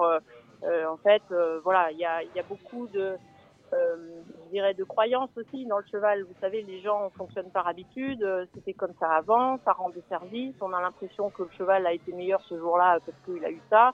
Et donc après, on refait et on refait ce que vos parents ou vos grands-parents vous ont appris ou votre maître d'apprentissage. Donc c'est un produit qui existe toujours dans la pharmacopée vétérinaire. Euh, c'est un produit que vous pouvez en, trouver en France. Hein. Il n'y a pas besoin d'aller, euh, il a pas besoin d'aller à l'étranger pour l'avoir, clairement. Euh, encore une fois, les propriétés, bah, elles restent à prouver. voilà. C'est-à-dire qu'il n'est pas vraiment, selon vous, il n'est pas vraiment anti-inflammatoire, par exemple. On a l'impression que, mais bon, la poudre de perlimpinpin ouais, en ça, je vais vous donner pour preuve, c'est que c'est un produit qui est souvent utilisé aussi, par exemple, en, en application cutanée mais pour, avec un autre produit pour le faire pénétrer, parce qu'il a une très mm. forte euh, action de pénétration de la peau. Mm-hmm. Euh, vous, vous en mettez un petit peu sur les doigts euh, euh, avec certains produits qui en contiennent, et puis tout de suite, vous allez avoir, euh, dans les minutes qui suivent, qui suivent un espèce de goût amer dans la bouche, parce qu'en fait, vraiment, il passe très très bien la barrière cutanée. Mm. Donc, c'est un produit qui est vraiment souvent utilisé pour aider à la pénétration, mais en tant que tel, tout seul, euh, franchement, euh, les propriétés n'ont pas été prouvées, médicalement parlant. Et il n'y a aucun risque d'effet masquant, par exemple Pas tous en même temps. Euh, Thierry Vildary. Je dis, il n'y a aucun risque d'effet masquant, par exemple, par rapport à d'autres produits. Ce n'est pas une molécule qui perturberait, qui perturberait le, la détection d'autres molécules. Non, masquant, non. Par contre, bon, il peut aider, encore une fois, si vous l'utilisez avec un anti-inflammatoire comme la dexaméthasone, il va vous aider à faire diffuser la dexaméthasone à l'intérieur de l'organisme. Mais en tant que tel, il va rien masquer. D'accord. Docteur, merci, merci, merci pour ces lumières, mais je vais les solliciter une fois de plus, euh, désolé. Euh, non, il n'y a pas de conflit d'intérêt, Alim. Hein. non, mais la question, la question méritait d'être posée. Euh, en revanche, euh, les deux, les deux produits ou molécules qu'a évoqué Dominique Corrier, donc vous, vous nous avez expliqué qu'elles étaient légales et puis entre guillemets ah, habituelles, voire, coutum voire coutumières. Légales, non, utilisées souvent. Voilà. voilà, utilisées souvent. Euh, légal. Euh, bah, il n'y a pas euh, d'AMM, donc on ne peut pas en avoir en France, voilà. pas utiliser. Bon, voilà, c'est. Voilà, il y a de la conformité réglementaire. Voilà. Sinon, il n'y aurait pas d'affaire, Alim. Est-ce que vous pensez que les autorités judiciaires font fausse piste ou que ce sont deux produits qui sont un peu l'arbre qui cache la forêt? Alors, honnêtement, pris en tant que tel, et honnêtement là, je n'ai comme information de produits que ces deux-là. Mhm. ces deux produits-là ce sont eux qui font l'affaire, franchement, on tombe dans le réglementaire. Mhm. Et dans le réglementaire, d'avoir approvisionné euh, des gens en France avec des produits qui n'avaient pas l'autorisation de rentrer en France. Voilà. Là, vous parlez pour le pharmacien, pour le vétérinaire. Bah, éventuellement pour le vétérinaire Et, où, et où les, les, les, personnes qui les ont utilisés, hein, parce que mhm. des fois, euh, ils, savent très bien commander euh, sur Internet, etc., sans passer par la case de, leur vétérinaire, hein, quand même. Hein. Donc euh, voilà. Mais là, on est dans du réglementaire et de la conformité de réglementation. Euh, en tant que tel, ces produits-là, franchement, euh, depuis le temps qu'on les connaît, si vraiment à eux seuls ils étaient dopants, mais il y aurait plus de, de chevaux qui gagneraient des courses de manière inhabituelle, hein. franchement. Hein. Ça, ce ne sont pas des produits dopants, c'est pas ce qu'on appelle un produit dopant. Par contre, ce qu'il faut bien savoir, c'est que la réglementation, elle dit d'un côté la partie médicaments, vous n'avez pas le droit d'utiliser des produits en France, et après il y a la réglementation des euh, des courses. Donc il faut savoir aussi utiliser ça et euh, enfin se, fier euh, se fier à, ces règles là et effectivement dire aux gens bah non après deux jours avant une course vous n'avez pas le droit d'injecter un produit c'est écrit dans le code des courses donc ça c'est aussi du réglementaire donc le dopage, c'est pas lié uniquement à un produit, c'est aussi lié à une utilisation. Mais en tant que tel, ce que nous on entend par euh, dopant, on, pense souvent cycliste ou athlète, euh, athlétisme, etc., avec des, super produits euh, qui vont comme le PO, comme comme les anabolisants, etc. On n'est pas du tout dans cette gamme-là. On est dans des produits d'utilisation courante. Mais quand, quand les, les, gens se plaignent, parce que le, système, le système sportif et surtout celui des courses est basé sur la, la confiance, le parieur doit avoir confiance dans la, la sincérité de la performance fournie par le cheval. L'éleveur doit être confiant dans la sincérité d'un palmarès. Hein, que ce soit pas un palmarès euh, galvaudé euh, obtenu euh, par la tricherie, parce que le dopage, rappelons-le, est une tricherie. lorsque la, confiance est ébranlée et qu'on nous sert cette affaire de, de l'EMO 15 et du DMSO, je me dis que si je suis, j'utilise de l'EPO, de l'hormone de croissance, du ceci, du cela, je peux dormir tranquille. Parce que le dopage euh, qui, est, qui est important, c'est celui que je viens d'évoquer, en plus, euh, oubliant le, dopage génique. Ça, c'est le vrai dopage. C'est le dopage euh, industriel, recherché, et puis que les laboratoires ont du mal à trouver parce que, parce que ceci, cela. Là, ce que vous me dites, c'est l'impression que c'est très bénin, quoi, et ça ne ça va pas chercher très On est d'accord. Hein On est d'accord. S'il n'y a que ça, sincèrement, ces médicaments-là, mais je me mouille. Hein. oui, oui, oui, oui. Parce que je, dis ce que je pense et j'ai l'habitude de dire ce que je pense et, euh, et les autorités qui me connaissent euh, le savent aussi, hein, y compris l'agence du médicament et le ministère avec qui on travaille sur les médicaments, sincèrement, pour essayer de, d'être euh, à niveau à la fois d'un point de vue européen et d'un point de vue international pour soigner les chevaux, parce que parce qu'il y a ça aussi. Des fois, il nous manque des produits pour soigner les chevaux, clairement. Donc donc là, on travaille là-dessus.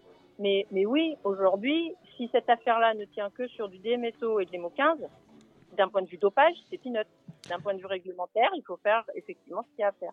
Ce que vous nous décrivez, euh, ça ressemble plus à des produits de complément. Si on veut, avoir une démarche dopante, c'est plus des produits de complément d'une démarche dopante, d'accompagnement, de support d'une démarche dopante, que des produits réellement cibles en dopage en lui-même. Effectivement, on peut dire que ces produits-là ne sont pas des produits dopants. Par contre, ils participent quelque part à euh, euh, voilà, cacher, cacher la forêt, j'en sais rien, parce que après je vois pas ce qu'on peut cacher avec ça, mmh. sincèrement. Euh, c'est même, même, pas un masquant. Donc... Voilà, la, la, la, démarche du dopage, si vous voulez, sans parler de produits eux-mêmes. Hein. Mais pour moi, la démarche du dopage, il faut bien la scinder de la démarche du soin. Euh, Aujourd'hui, vous connaissez pas un athlète euh, qui n'est pas euh, un minimum suivi et soigné avant qu'il aille en compétition.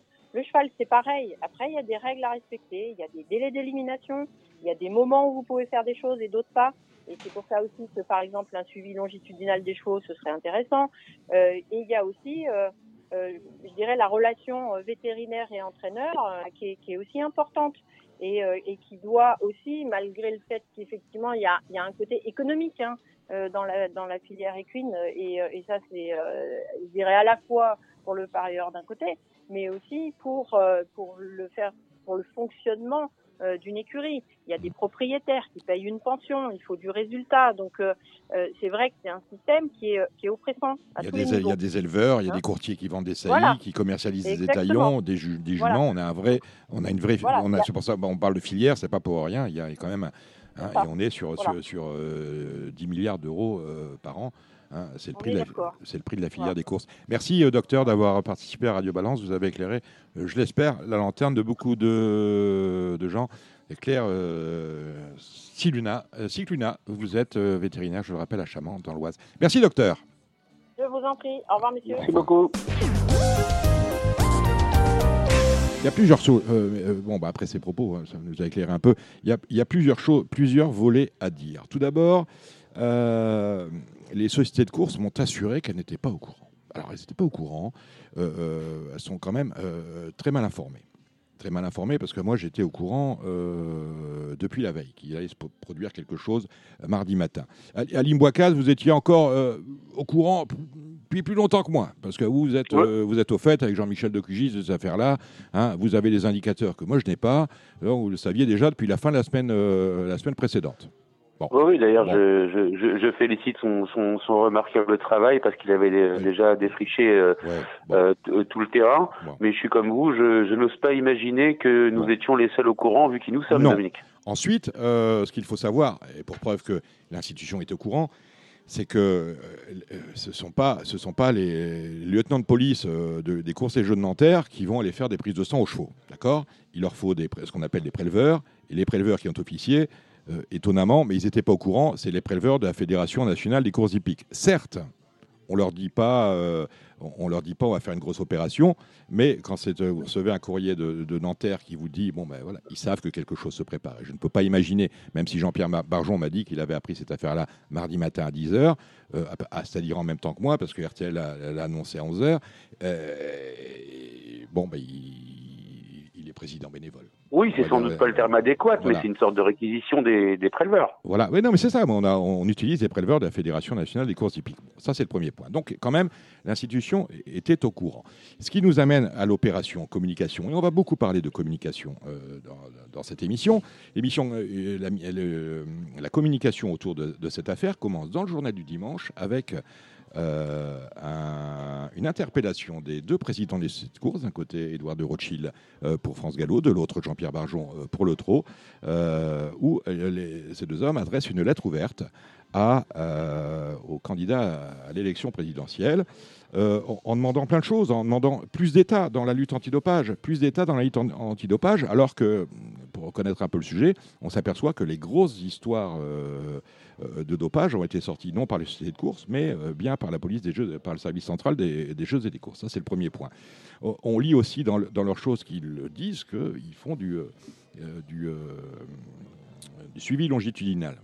Suivi longitudinal. Alors, moi, je connais, je travaillais un peu avec quelques sportifs.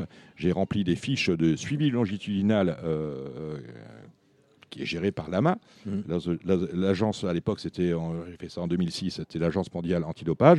Je vous promets que à un mois d'ici, euh, si vous avez un rendez-vous chez le dentiste, vous avez intérêt euh, à donner l'adresse du dentiste. À un mois d'ici. Bah, voilà. Vous pouvez, euh, les chevaux, les chevaux on ne peut pas dire, on ne peut pas dire qu'il y a un suivi longitudinal. Ce serait mentir. Il n'y a pas de logiciel où on est obligé de dire ce que va faire le cheval dans le mois qui arrive. Bon, ça c'est le premier point. Et alors, ce qui m'a mis hors de moi, c'est que lorsqu'on écrit Nous sommes lanceurs d'alerte sur tous les terrains, c'est ce qu'écrivent messieurs Barjon et Rothschild. Eh, excusez-moi du peu, d'abord, lanceur d'alerte, c'est aujourd'hui un terme juridique, puisqu'il y a des lois qui définissent les contours euh, de l'activité de lanceur d'alerte. Eh bien, Pas euh, vraiment dans le sport pas vraiment dans le sport. Mais il n'y a pas de. Y a y a, euh, un lanceur d'alerte, il y a. Il n'y a, pas de définition spécifique, certes, pour le sport, mais d'une manière générale, il y a des lanceurs d'alerte. Je pense que nous, euh, à Radio Balance, avons euh, reçu un lanceur d'alerte une fois qui s'appelle Kevin Borgel. Il s'est exprimé, il n'a pas dit que des choses exactes, mais le, fond de ce qu'il disait était vrai à tel point que ça, a abouti à l'affaire dite Rossi. C'était en fin d'année dernière. Et ce Kevin Borgel, lorsque nous l'avons reçu, c'était à, l'été 2021, eh bien aussitôt on a reçu un courrier de la Fédération nationale des courses hippiques et du laboratoire nous demandant d'un euh, d'accorder un droit de réponse à M. Pierre Préau, ce qui, aurait été suffisant pour euh, qu'il euh, replace certains des propos, qu'il remette de la vérité dans certains des propos tenus par Kevin Borgel. mais en plus, on nous a demandé de retirer l'interview. C'est-à-dire que nous, dans, nous, lanceurs d'alerte, les vrais lanceurs d'alerte, selon les définitions juridiques que l'on peut trouver, nous les faisons parler et ces gens-là qui se disent sans lanceurs d'alerte, eh bien leur euh, coupe la parole et éventuellement ne veulent pas que le, grand public les entende. Alors là, ça m'a mis un peu hors de moi, ce qui m'a amené à, vous faire venir d'abord Thierry Villary, parce que être lanceur d'alerte euh, dans le sport, euh, il y en a peu, c'est très compliqué. Oui, bien sûr. Alors je vais dire qu'on, à la lumière de ce que vous venez d'évoquer, Dominique, je vais, je vais dire qu'on peut les reconnaître à deux choses.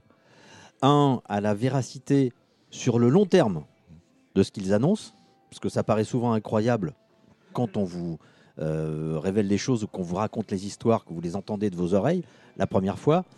Et deuxièmement, le deuxième aspect, euh, le deuxième élément qui permet de reconnaître un vrai lanceur d'alerte, c'est aux ennuis que lui créent les institutions, euh, pas qu'il dénonce, mais qui gèrent l'environnement dans lequel il, travaille ou les faits qu'il dénonce. Voilà. S'il a vraiment des, des, ennuis par ces institutions, c'est que c'est que c'est une c'est une sorte de brevet de, lanceur d'alerte. Alors, oui, Thierry, c'est un peu le c'est un peu le cas de, Christophe Basson à l'époque d'Armstrong que citait Dominique tout à l'heure. Oui, alors on va, on a, je crois que le, lanceur d'alerte le plus célèbre, c'est quand même Denis Robert sur l'affaire Cleanstream. Voilà. Hein, bah, c'est lui qui a fait bouger la loi. Qui a, qui a failli, qui a, failli, euh, qui a failli payer de sa vie, hein, disons-le. Hein. Et puis dans le sport, on a eu Pierre Ballester Et, il y en a un euh, dans le monde du cheval, qui mmh. n'est pas là ce soir, et tout, mmh. etc. Voilà, mais je pense que je ne vais pas en faire des, des, tartines, mais on peut le citer. Il s'appelle Jacques Nardin. Oui, mais. Euh, Attendez. Il est préleveur. Oui, oui. Euh, il est je suis, à la base, il est à la base de, bien, de beaucoup d'affaires qui ont été lancées mm. et il a beaucoup, il a beaucoup d'éléments. Tout le monde ne sera pas d'accord avec vous. Oui. Euh, je peux discuter avec tout le monde. Monsieur Nardin, je l'ai, je l'ai appelé, je l'ai appelé une fois euh, pour m'entendre dire ah mais j'ai rendez-vous avec Monsieur Henri Pourret qui est directeur technique de, de l'équivalent de, de, Guillaume Mopa au, au, galop, mais je préfère prendre un peu de recul par rapport à ces affaires-là. Quand on est lanceur d'alerte, on parle et on répond aux questions. Il a refusé de participer à Radio Balance. C'est pas si simple que ça. Je suis bien d'accord avec vous. On aurait aimé, tiens, euh, et ce sera, je vais en terminer avec ça. J'aurais aimé accueillir dans cette émission Monsieur Dolion, qui s'est exprimé dans Paris Turf en disant euh, j'arrête mon métier parce qu'il y a trop de dopage. Hmm. J'aurais aimé qu'il vienne m'expliquer.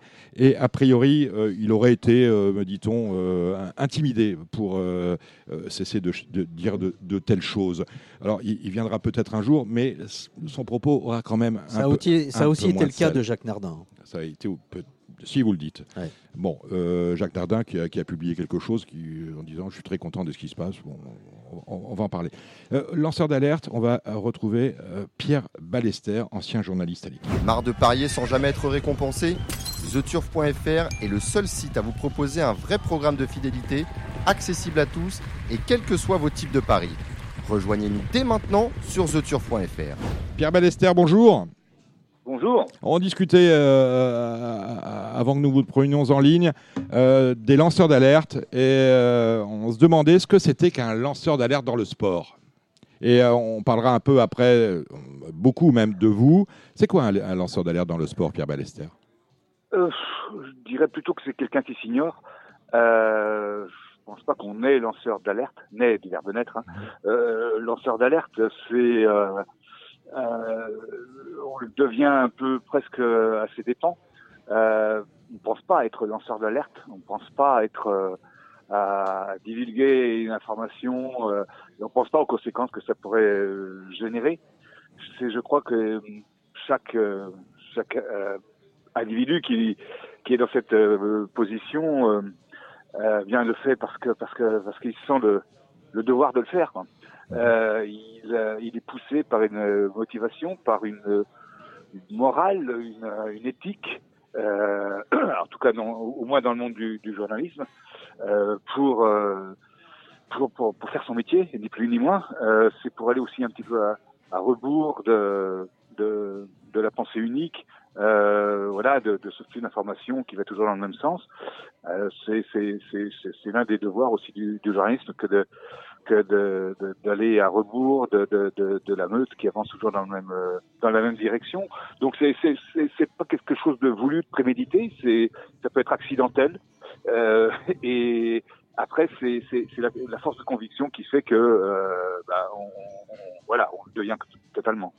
Est-ce que, est que sans vous, Lance Armstrong serait toujours considéré comme euh, le recordman du nombre de victoires dans, dans, les Tours de France, à votre sens? Ça, je n'ai pas la prétention de, mmh. le Je sais bien. Euh, je, je n'en sais rien. C'est vrai qu'il y a eu un effet de boule de neige, quoi. Dès l'instant qu'il y a eu euh, ce, ce, ce, livre euh, sorti en 2004. Elle est confidentielle, je rappelle. Elle est, confidentielle. Elle est confidentielle. Elle est confidentielle, c'est le film. Hein. Voilà, voilà, c'était un peu un clin d'œil par rapport au film, effectivement. Euh, donc, il y a eu cette enquête et qui, euh, bah, qui, qui, qui, qui, qui, qui, a fait des petits, quoi. C'est-à-dire qui a été jusqu'à jusqu'aux États-Unis, jusqu'à jusqu'à jusqu'au euh, jusqu'à l'agence américaine antidopage, jusqu'à un procureur et jusqu'à un procès et jusqu'à effectivement euh, le fait euh, jusqu'au fait que bah, Armstrong a, été poussé à faire des aveux huit ans plus tard de mémoire euh, ce, qui va assez vite en fait. Euh, mais je, je peux pas dire quoi. C'est un, déclencheur, mais ça aurait pu se faire d'une autre manière, hein, euh, d'une autre manière et par d'autres personnes. Le fait est que voilà, c'est ce livre qui a euh, déclenché effectivement, euh, qui a précipité huit ans plus tard la, la chute de Lance Armstrong. Lorsque vous, euh, lorsque vous commencez à enquêter en 2001 sur Lance Armstrong, euh, vous êtes tout seul, je suppose, sur, euh, sur ça, et puis on ne vous prend pas, pas au sérieux, à tel point que vous allez avoir des ennuis à votre, avec votre rédaction?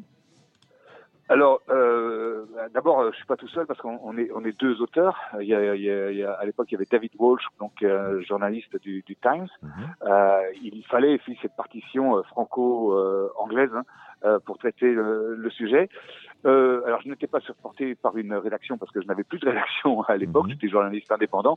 Je n'étais plus dans ce dans ce quotidien de sport français à mhm. l'époque. le team. Mon, euh, puisque puisque puisque mon, mon engagement dans dans à débusquer un petit peu de dopage ben, ne faisait pas trop euh, ces ces choux ces choux gras euh, et euh, donc on a euh, en fait on on qu'une vague idée de ce qui pouvait nous attendre à, à quoi on s'exposait on savait que euh, l'agent journalistique, euh, ça peut déclencher un petit rire euh, malicieux à, Thierry, parce qu'il doit connaître ça, Thierry. Euh, mais voilà, tout le monde vous tombe sur leur tout le monde vous ignore, tout le monde vous méprise, tout le monde vous crache dessus. Mais franchement, c'était au, contraire, même c'est une manière de se dire, ah, on était dans la vérité, ou du moins une partie de la vérité, et ça, ça ne pouvait être que, que, motivant. De menaces, il y a eu des menaces après coup, dès l'instant qu'effectivement, euh, on a eu vent effectivement de, de, de, la la prochaine euh, publication de, de, ce livre, donc dans les derniers mois qui ont précédé la publication du livre, où euh, les avocats de Lance Armstrong, ou euh, euh, des gens moins bien intentionnés dans le monde du cyclisme, nous, nous ont dit qu'il fallait pas mettre les pieds là-dedans et que, que, mais franchement, vous avez vous avez été menacé Non, on a été menacé euh, euh, juridiquement parlant. Bah, d'ailleurs, Armstrong a fait, un, vous avez collé un procès qu'il a perdu d'ailleurs.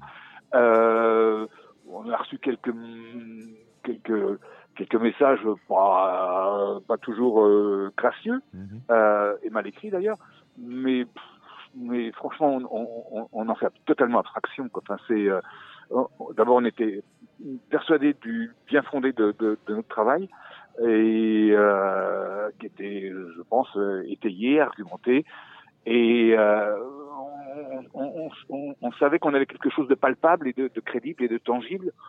Donc, franchement, euh, ça, nous passait au-dessus. Quoi. On, va, situer un petit peu. Hein. Lance Armstrong est euh, victorieux des Tours de France, enfin maintenant euh, platonique, puisqu'il a été euh, déchu de ses titres de 1999 à 2005. Vous commencez à enquêter sur Lance Armstrong en 2001. Il a déjà gagné deux Tours de France. et c'est intéressant, c'est d'ailleurs très drôle. Les vainqueurs précédents du Tour de France, ce sont Marco Pantani mmh. en 1988, le pirate. 98. 98. 97, on a Jan, Ulrich, on mmh. connaît bien aussi. Et en 1996, on a on est quand même sur une, drôle de descente aux enfers. Euh, Lorsqu'en en, 2001, vous commencez euh, à enquêter sur Lance Armstrong en disant qu'il quelque chose quand même qui n'est pas très clair. Euh, on vous suit du côté des instances. On pense à la Société du Tour de France, on pense à, l'UCI. Ah, ah, ils, bah, disent, ils disent, c'est fantastique. Vous avez raison, euh, Monsieur Ballester. Je, je, je ris doucement. Je ris doucement. oui, oui je, comprends bien que vous fassiez l'avocat du diable. Euh, oui, alors bon, on n'a pas abordé les instances dans un premier temps. Hein. Euh, on a suivi une méthodologie. Euh, il y, a, y, a, une méthode. Hein, voilà, je ne veux pas la divulguer ici. Non, mais il y a une non, méthode, mais on, on, va pas. Hors, hors, hors antenne, Pierre. Nucléaire. On va pas au cœur du mmh. réacteur nucléaire, mmh.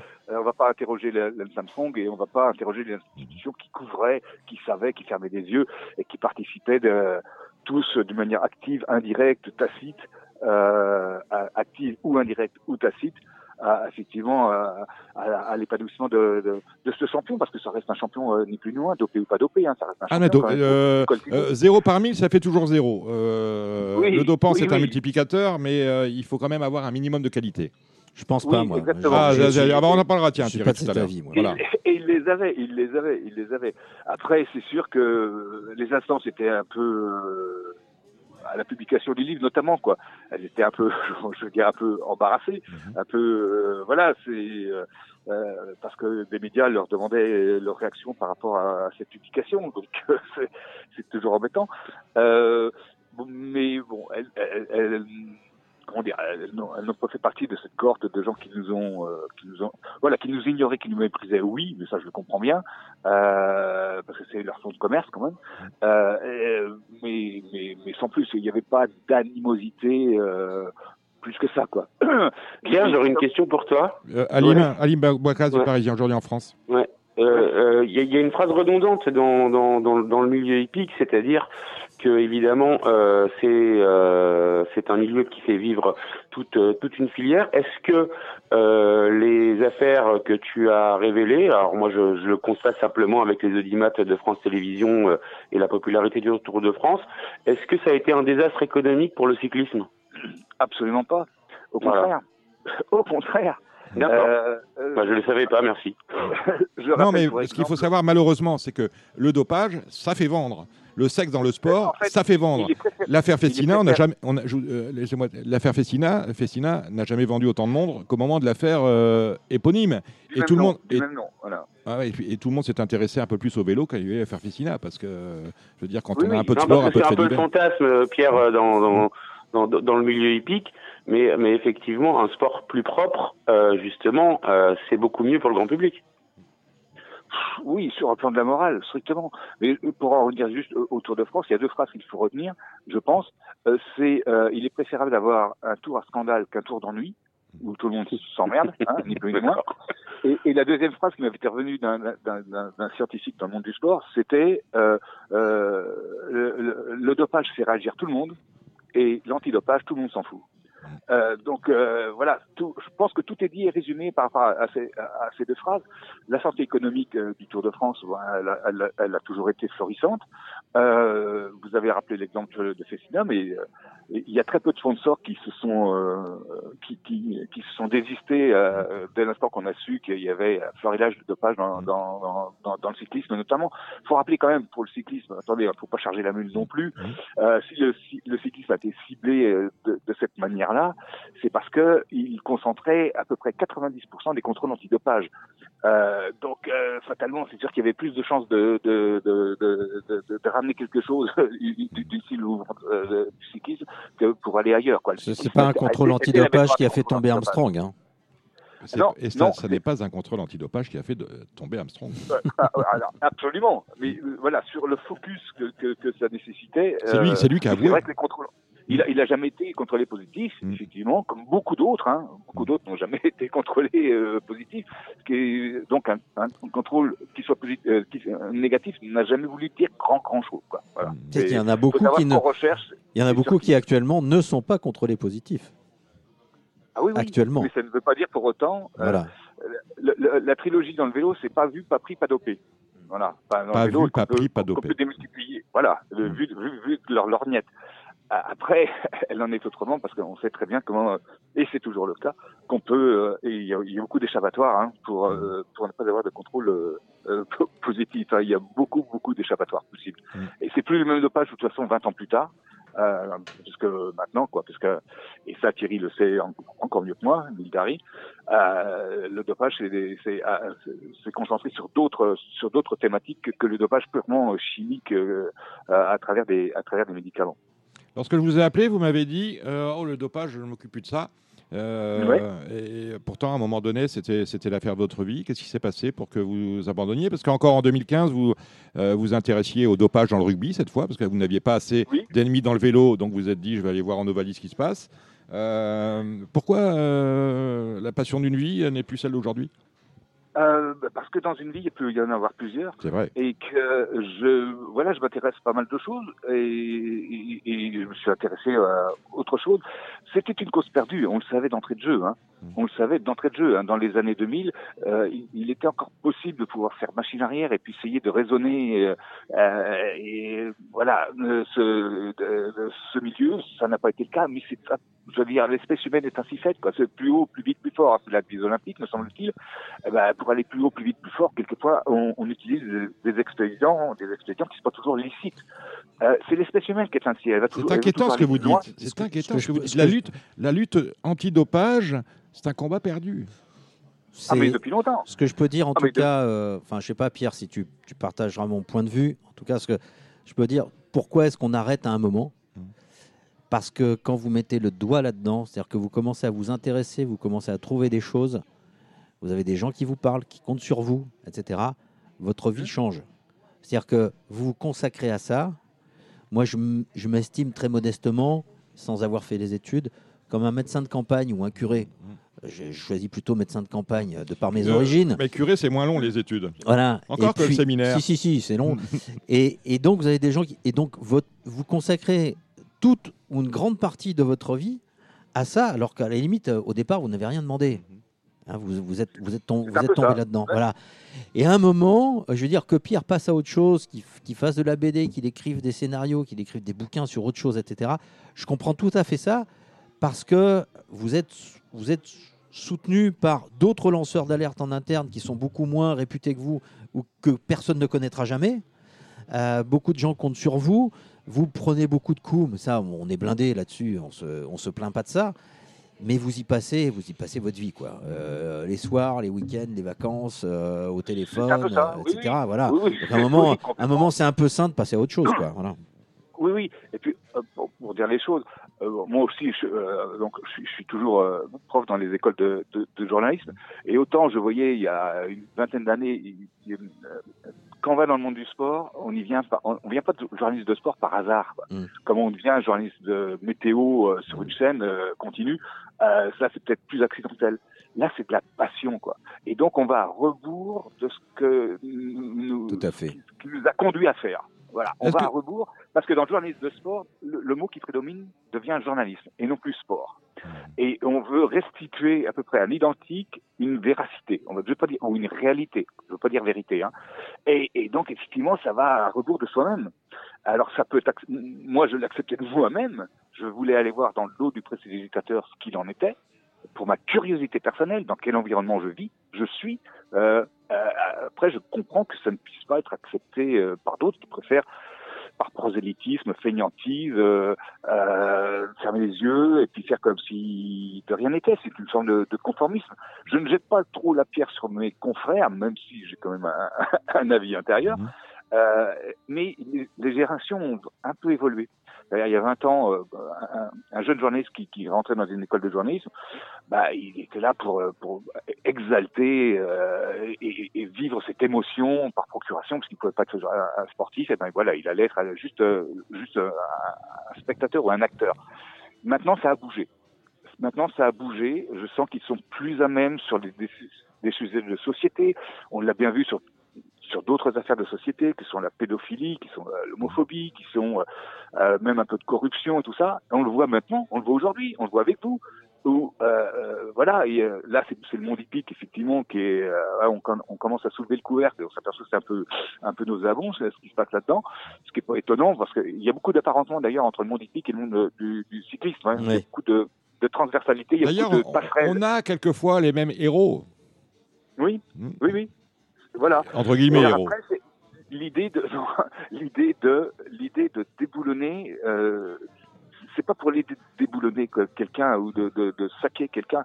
C'est de, de rendre compte d'une réalité. Voilà. Alors ça passe euh, que ça plaise ou non, mais ça passe effectivement par euh, des révélations. Pas, pas, ce ne sont pas des dénonciations euh, vichistes. Ce sont des révélations et, et des informations. On est quand même fait pour ça quand on est journaliste, me semble-t-il. Ah, mais vous êtes à un moment donné euh, lanceur d'alerte, on est euh, délateur, dénonciateur, et euh, on vous montre du doigt pour ça. Ah, mais non, Dominique, un journaliste n'est pas lanceur d'alerte. Non. Un Ah. journaliste donne l'information. Non, Et voilà, son, son métier, c'est de donner des informations. Oui. Alors, il y a des informations courantes, hein, Mm. voilà, tout venant sur un transfert, Mm. sur une blessure, ou je ne sais quoi. Mais quand ça va monter d'un cran, quand ça, ça révèle un comportement d'ensemble, euh, où, euh, voilà, une- une, euh, c'est borderline, ou voire au-delà, où c'est plus obscur, où c'est, où c'est totalement illégal, bah souvent, euh, l'omerta, qui est générale, fait que bah, le regard du journaliste s'arrête là. Quoi. Un Je journaliste, pas un Et puis, et puis, un et puis, jour- Dominique, pour, pour revenir à ce que disait Pierre, qui euh, donc euh, moi j'ai commencé euh, mon école de journalisme il y a quasiment euh, il y a quasiment 16 ans. mais t'as t'as toujours pas jamais- le cursus, hein Est bien d'accord. Non non j'ai pas Bon, fini mais euh, c'est bien c'est pour bientôt mais je n'ai jamais reçu autant de coups de téléphone alors que je n'ai travaillé uniquement que dans un seul milieu de façon continue que euh, dans la journée de mardi. Mhm. Et ça corrobore euh, ce que vient de dire Pierre. Et les gens te demandaient où tu pouvais acheter des mots 15 C'est ça qu'on voulait savoir Non, même pas. J'avais pas encore, j'avais pas le nom des produits. Euh, euh, je, vais revenir parce que ça, euh, la lutte antidopage c'est un combat perdu. Est-ce qu'il y a, pour vous, c'est un combat perdu? J'ai eu Jean-Pierre Barjon, le président du TRO, hier, qui m'a dit nous, nous sommes sincères dans notre lutte antidopage. Est-ce que pour vous, la lutte antidopage telle qu'elle elle se conçoit dans le sport, c'est une lutte sincère ou c'est une lutte, une lutte hypocrite?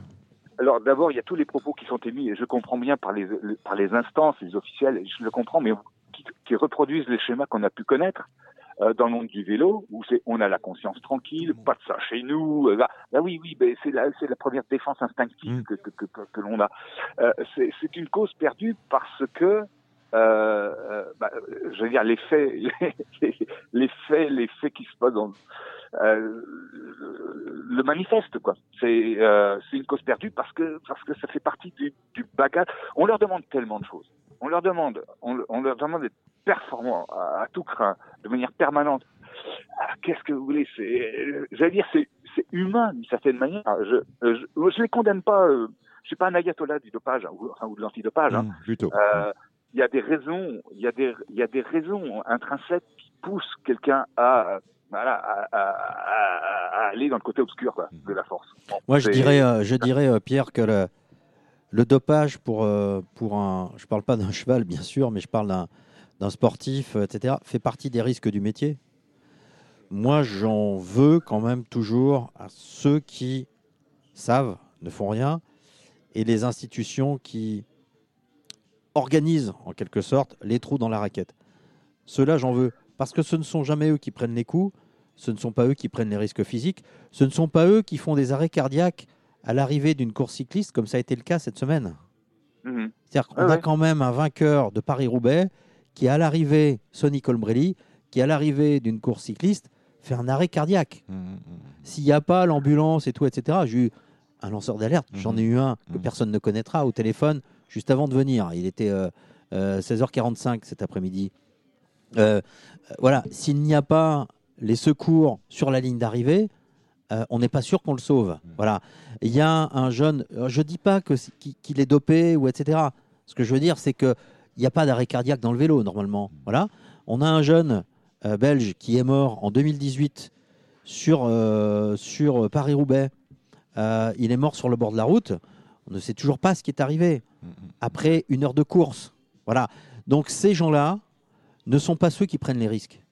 Et quand il y a un problème, effectivement, c'est sur Lance Armstrong qu'on braque, qu'on braque les, les, euh, les, euh, les projecteurs et tout, etc. Donc, j'ai pas de sympathie particulière contre Lance, euh, sur, sur, pour Lance Armstrong, mais c'est quand même eux qui prennent les risques physiques, qui prennent les risques et, et qui se retrouvent ensuite devant les tribunaux et tout, etc. Très rarement les entraîneurs, très rarement les médecins dopeurs, encore plus rarement les euh, responsables des fédérations ou des, instances. voilà.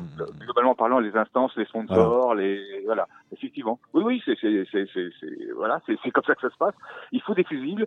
Et pour attirer, il faut des fusibles. Et, le dopage, en fait, euh, quand on parle de dopage, c'est de manière très événementielle maintenant.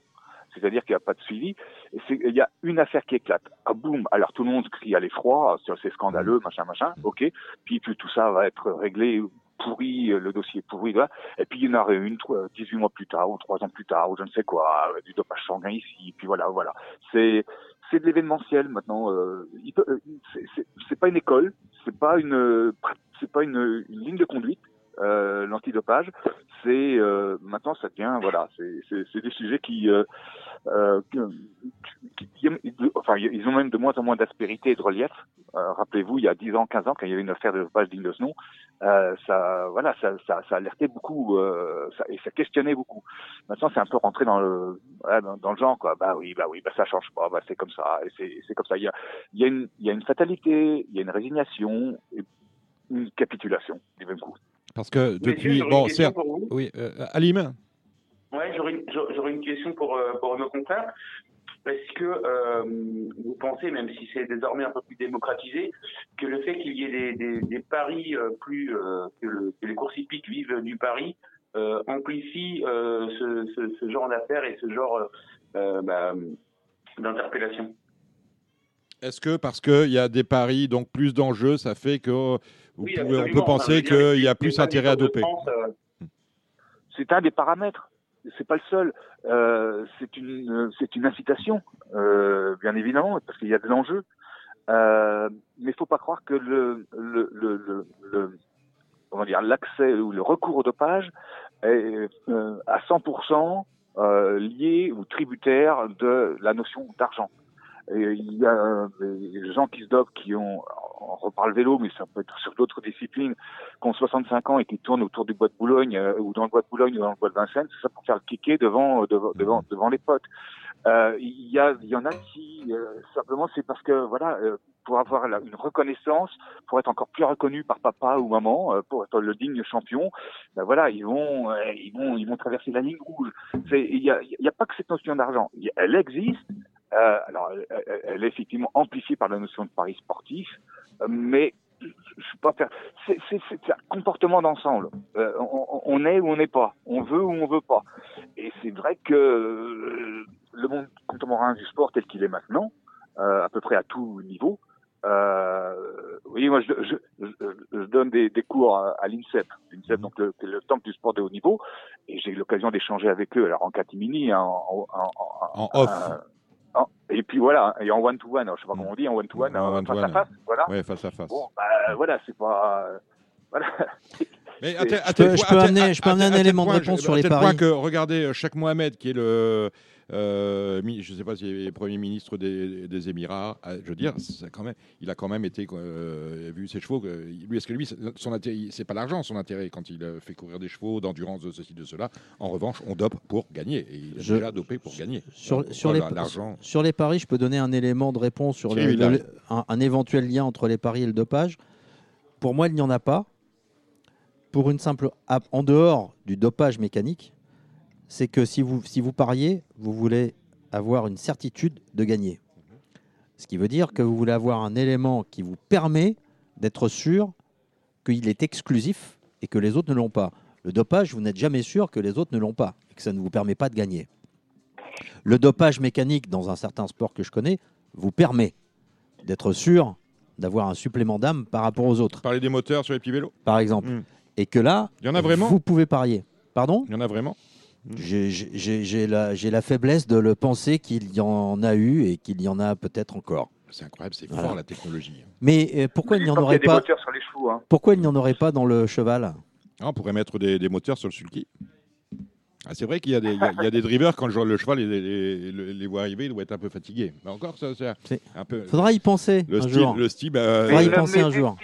Ne mésestimez jamais l'ingéniosité du genre humain. Donc, et, juste pour terminer là-dessus, euh, d'autre part, effectivement, les paris sportifs en général et peuvent avoir une influence sur le résultat des courses, mais dans ce cas-là, il faut acheter plusieurs concurrents, ce qui n'est pas impossible. Il faut des arrangements. Ça, nous ramène. Euh, il faut savoir que si on parle de l'inflation des paris sportifs, il y avait un congrès qui se tenait euh, ces jours-ci en, Angleterre, à Londres. Mhm sur les, paris sportifs, un congrès mondial sur les paris sportifs.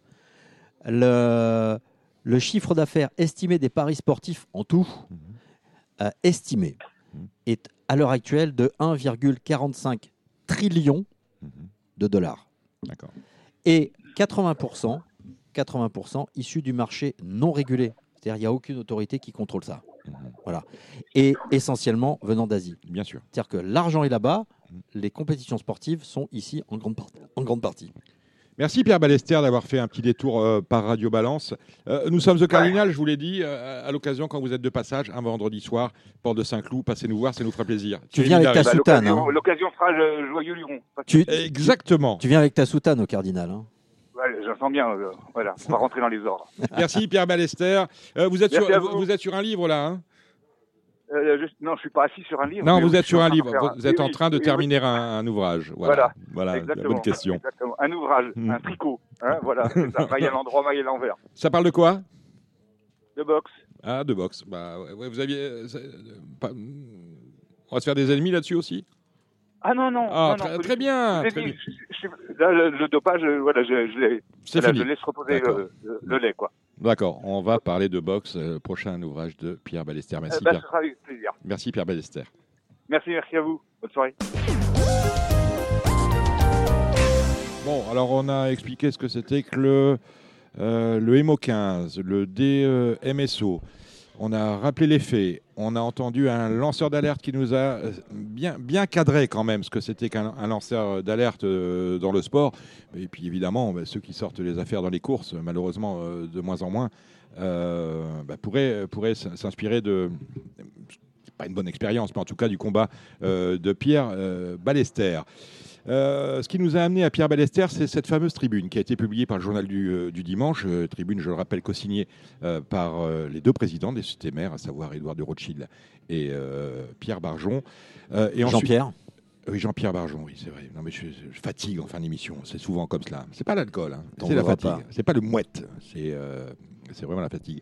Euh, donc cette tribune-là, on se dit, euh, mais ils étaient au courant puisque deux jours avant le lancement de l'affaire, il y a une tribune qui sort. Or, en fait, la tribune, elle n'est pas faite pour ça. Dans l'esprit de, de, de- de Rothschild et de Barjon, elle est, en, elle est, elle est pour prévenir euh, un- une émission que vous connaissez bien, mon cher Thierry Villary, c'est euh, Complément d'enquête. Complément d'enquête, dont a priori le numéro consacré aux courses et au bien-être animal est prévu pour être diffusé fin mai, début juin, selon mes informations, mais je ne suis sûr de rien. Vous en avez des infos, Alim?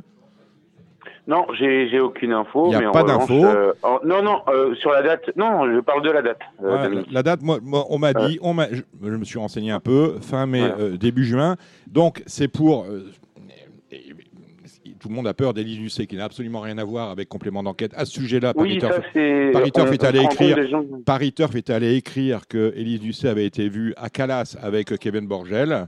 Euh, pour faire un petit, je ne sais pas, en tout cas ce jour-là, euh, il y a eu un démenti dans le Turf le lendemain. Kevin Borgel était dans son lit. Bon, voilà, parce que le fantasme dans les courses, on l'a déjà dit ici, c'est Élise Lucet qui n'a absolument rien à voir avec, euh, vous confirmez, hein, ne présente pas complément d'enquête, rien C'est à Tristan voir. Wallex, c'est un, un excellent Ouais. collègue qui Voilà. présente. Bon. euh, Je ne sais pas ce qu'ils ont après Élise Lucet, mais un jour peut-être on pourra, Et, la et pas très loin, je peux confirmer de mon côté. Oui. Je peux confirmer de mon côté que nous étions ensemble euh, Ah, vous après êtes- le, vous le- étiez le avec Élise Lucet à- Ah non, non. Non, à Cagnes-sur-Mer. Et que euh, ce jour-là, vous étiez présent euh, Oui. avec nous tous. Oui.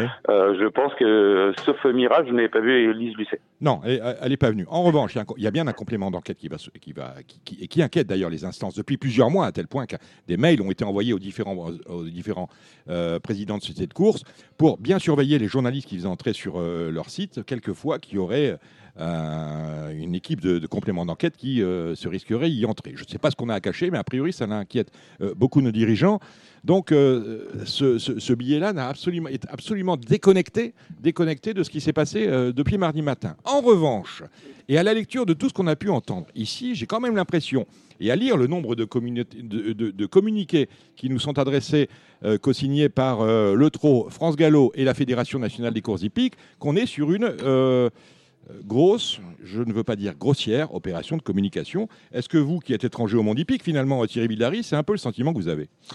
Bah, la, la communication pour les, ce que vous appelez les sociétés mères est, est- est très importante, puisque à chaque fois qu'une affaire de ce type sort, même si elles ne sont pas mises en cause, parce que ce n'est pas elles qui sont euh, convoquées euh, devant un juge, éventuellement mises en examen, leur probité, la qualité de leur gestion est questionnée.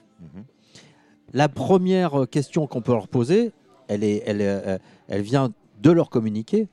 Si je me souviens bien, ils, euh, les deux coprésidents, les deux présidents disent nous produisons 26 000 tests euh, antidopage par an. Ce qui est vrai pour 10 millions d'euros. qui est vrai. C'est le budget de la lutte. Et donc, moi, c'est une question que j'ai tout simplement posée sur Twitter cette semaine, puisque j'ai sorti l'info euh, euh, de, de cette opération. Il était 11h11 euh, mardi matin. Euh, à quoi servent ces 26 000 contrôles antidopage s'il faut une opération policière pour en fait découvrir des réseaux, des importations, des liens entre euh, des entraîneurs réputés et euh, des approvisionneurs ou des dealers qui viennent d'Espagne, etc., etc. À quoi sert tout ça? Euh, Pour euh, travailler pas spécifiquement sur le dopage dans le cheval, mais travailler sur le dopage dans d'autres sports, ce qu'on remarque, et pour discuter avec des gens qui sont spécialisés dans, dans ce domaine-là, dans la recherche et dans la lutte antidopage, c'est qu'en en fait, on s'aperçoit d'une chose, sur le long terme, je n'accuse pas spécifiquement le trou ou le galop, plus vous, vous, vous revendiquez des chiffres, plus ils sont importants, moins vous trouvez de dopage, moins vous trouvez de cas. Puisque, pourquoi ça? Pourquoi? Parce que ça veut dire que vous dépensez votre argent dans une foultitude de contrôles, au lieu de cibler les contrôles, de faire de l'investigation et de cibler les contrôles sur quelques têtes sur lesquelles vous savez que vous avez des informations. Si vous ne faites pas d'investigation, si vous n'investissez pas de l'argent sur de l'investigation, euh, vous ne trouverez rien, mhm. ou vous trouverez très peu. Mais par contre, on, sait, on sait maintenant depuis, euh, on a vu ça dans le cyclisme, on a vu ça dans d'autres domaines, que euh, des chiffres ronflants sont souvent les stigmates d'une lutte antidopage inopérante. Justement, la lutte antidopage, vous le savez, elle est, sous la responsabilité du laboratoire euh, de Verrières-le-Buisson euh, via la Fédération nationale des courses hippiques, qui elle-même est une émanation du trot et du galop. Autrement dit, euh, ce sont les organisateurs de courses qui organisent également leur lutte antidopage. Est-ce que c'est pareil comme ça dans les autres sports? Oui, alors vous avez un très bel exemple qui correspond à peu près au pratiquement au, cheval, c'est le tennis. Mhm. Oui, parce que c'est l'ATP qui fait ses contrôles. C'est l'ATP fait ses contrôles, avec, euh, sauf à Paris, hein, où c'est la FLD qui vient contrôler, etc. Mais avec un. Agence française de lutte contre le dopage. Alors, pour le tennis, vous avez un laboratoire au Canada, donc il faut mhm. transporter les trucs au Canada. Euh, jamais rien n'en sort. D'ailleurs, souvent, très, très peu de contrôle souvent, Souvent, d'ailleurs, sur, euh, c'est vrai que la similitude. Souvent, on voit des, des joueurs de tennis qui vous disent j'arrête mhm. et qui après reviennent. Ouais. Ou qui reviennent pas qui reviennent pas. Mhm. J'arrête. Euh, euh, le j'arrête le temps de faire un enfant. Bon, on a eu ça. Alors peut-être il y a des hommes aussi. Hein. Il y a des Suédois qui ont arrêté, qui ont gagné ici à Paris, qui ont arrêté, qui sont jamais revenus. D'accord. C'est pas une preuve de culpabilité, de dopage. Hein. Je veux dire, simplement, ce sont des choses qui interpellent.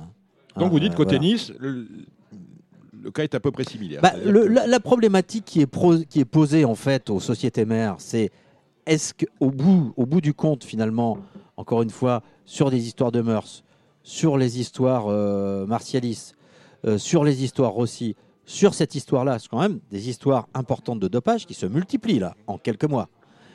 Euh, quelle est... Moi, Thierry, il y, a, il y, a juste une question si, pour, pour, pour, pour m'éclairer. Euh, enfin, une, ah, vous, aurez appris, vous aurez appris des choses hein, ce, ce, soir à Lime. Hein. Ah, mais absolument. Euh, nul n'est prophète en son pays, mon cher Dominique. Et euh, non, c'est simplement que il faut quand même rappeler que euh, le, le, statut de, de, de l'Eutro et, et, le Gallo, hein, sans, sans, sans, vouloir les défendre, ce sont des associations loi 1901. Et quelle, est, quelle est cette solution apparemment vertueuse dont vous parlez? Parce que quand j'écoute, enfin, pardon, je te tutoie, quand j'écoute tes propos, j'ai l'impression qu'il faudrait presque des milices. Non, mais il y, a un problème de base, il y a un problème de conflit d'intérêts à la base. Et, et c'est pas jeter l'opprobre ou, ou, le discrédit sur telle ou telle personne. Moi, j'ai pas ces, moyens-là sur, euh, sur Monsieur Barjon ou Monsieur Rothschild. C'est pas ça. C'est que quand vous avez à la fois une Kazakh qui court euh, sous vos pieds et qu'en même ah temps vous êtes président de l'institution, etc dans beaucoup de domaines de la société actuelle, ça pose un problème de suspicion de conflit d'intérêt. Pas de conflit d'intérêt avéré, mais de suspicion de conflit d'intérêt. on a du mal à trouver des présidents. Alors si celui qui a des chevaux ne euh, peut pas être président, on aura ouais, mais personne. ça, c'est pas mon problème. on, je va nommer, on, va nommer, un fonctionnaire. Euh, voilà, oui, bah, pourquoi pas? Pourquoi pas? Non, que euh, Thierry, je pourrais, te, je, pourrais je pourrais te citer le foot avec le président de la Fédération française de football qui euh, est l'ancien président de l'Onava Guingamp et qui il est a installé, ancien euh, président. non, mais justement, c'est un très bon exemple. qui a installé son gendre. C'est un très bon, c'est un très bon exemple. le, président, que je connais aussi président de la Ligue de foot, le président de la Ligue de foot est un ancien président de l'OM, mais il n'est pas président actuel de l'OM. Il n'a pas des joueurs avec un maillot qui courent sur le terrain. Et il a des choses importantes à régler qui ne sont pas faciles. Je ne vais pas dire que c'est bien ou pas bien réglé, mais il a eu quand même des gros problèmes de sécurité au début de la saison. Et c'était très difficile à régler, et ça chacun aura son avis là-dessus. Mais on imagine que ça aurait été encore plus difficile ou que la suspicion aurait pu être jetée sur lui si c'était arrivé dans un club dans son club à lui. Oui, non, mais ça je comprends bien, mais du coup, du coup selon toi, quelle, quelle serait l'organisation la plus vertueuse, euh, même si évidemment on n'aura jamais un monde parfait, quelle serait l'organisation la plus vertueuse dans cette lutte contre le dopage? Euh, Je peux répondre, je peux répondre peut-être sans doute une autorité indépendante avec des pouvoirs d'investigation, parce que ce que reproche souvent, Tout à fait. euh, ce que reprochent les sociétés de course à leur lutte antidopage, c'est de ne pas avoir les moyens de police. Et dès le moment où vous mettez une, vous mettez- alors il faut mettre une autorité indépendante avec des moyens de police, mais indépendante des sociétés de course. Et euh, On, on a, on a un exemple qui est euh, l'athlétisme, qui a été frappé par une énorme affaire, puisque le, le président qui était l'ancien président qui est décédé aujourd'hui, Lamine Diack, a été condamné et euh, mis en cause par son fils qui vendait l'écrasement de contrôle antidopage positif contre 500 000 à 500 000 dollars environ. Voilà. Donc là, on a un Aux- exemple. c'est aux États-Unis, ça.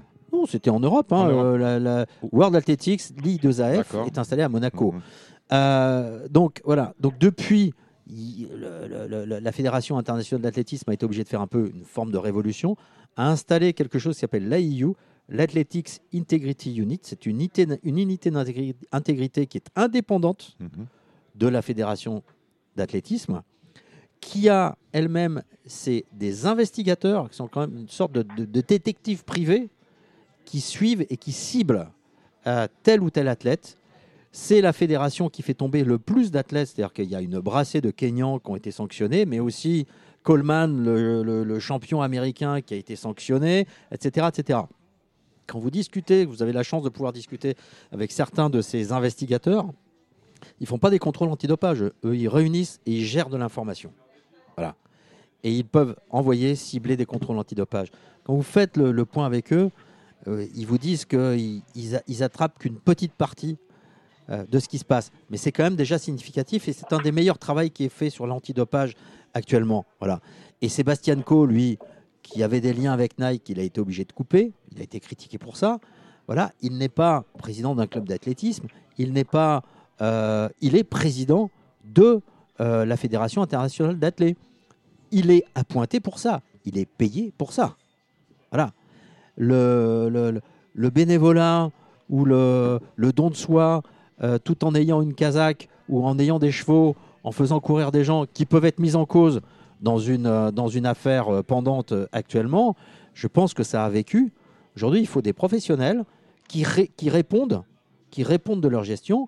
Et d'autre part, le fait que sur certaines affaires qui sont ressorties, y compris de mœurs récemment, le fait qu'il n'y ait aucune enquête qui ait été lancée en interne, euh, moi, m'interroge un peu. Mais c'est normal, c'est du droit privé. Non, euh, c'est pas du droit, enfin du droit privé. euh, une entreprise de droit privé, quand elle a un gros problème comme ça, elle commande, On un, elle demande de- un cabinet d'audit faire une, une enquête en interne. On parle de, on Mais parle- France Gallo et le Trône ne sont pas des entreprises de droit privé, Thierry. C'est peuvent- simplement elles peuvent- ce que je elles voulais peuvent- préciser au début de mon Elles propos. peuvent tout à fait lancer une enquête interne. Tiens, puisque- puisqu'on parle de ça, et ce sera le mot de la fin, parce que l'émission est longue. Euh, on a entendu parler de vous, Thierry Bildari, en début de semaine, parce que Ah vous bon étiez au tribunal de, de Paris. Vous étiez, euh, euh, j'ai lu, je crois que c'est dans le Figaro, vous étiez Mhm. traîné devant les tribunaux par euh, Pierre-Charles Boudot euh, pour diffamation.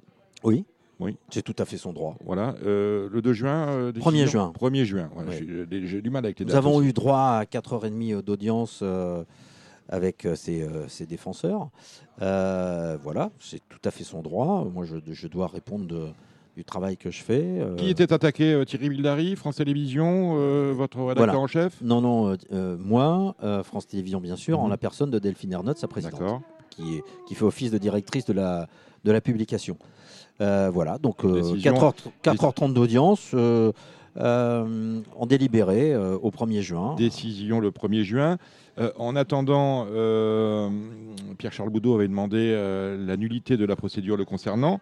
La ce- levée de sa mise en examen. Levée de la mise en- Ça a été jugé le 17 euh, février. Oui. On a reçu le.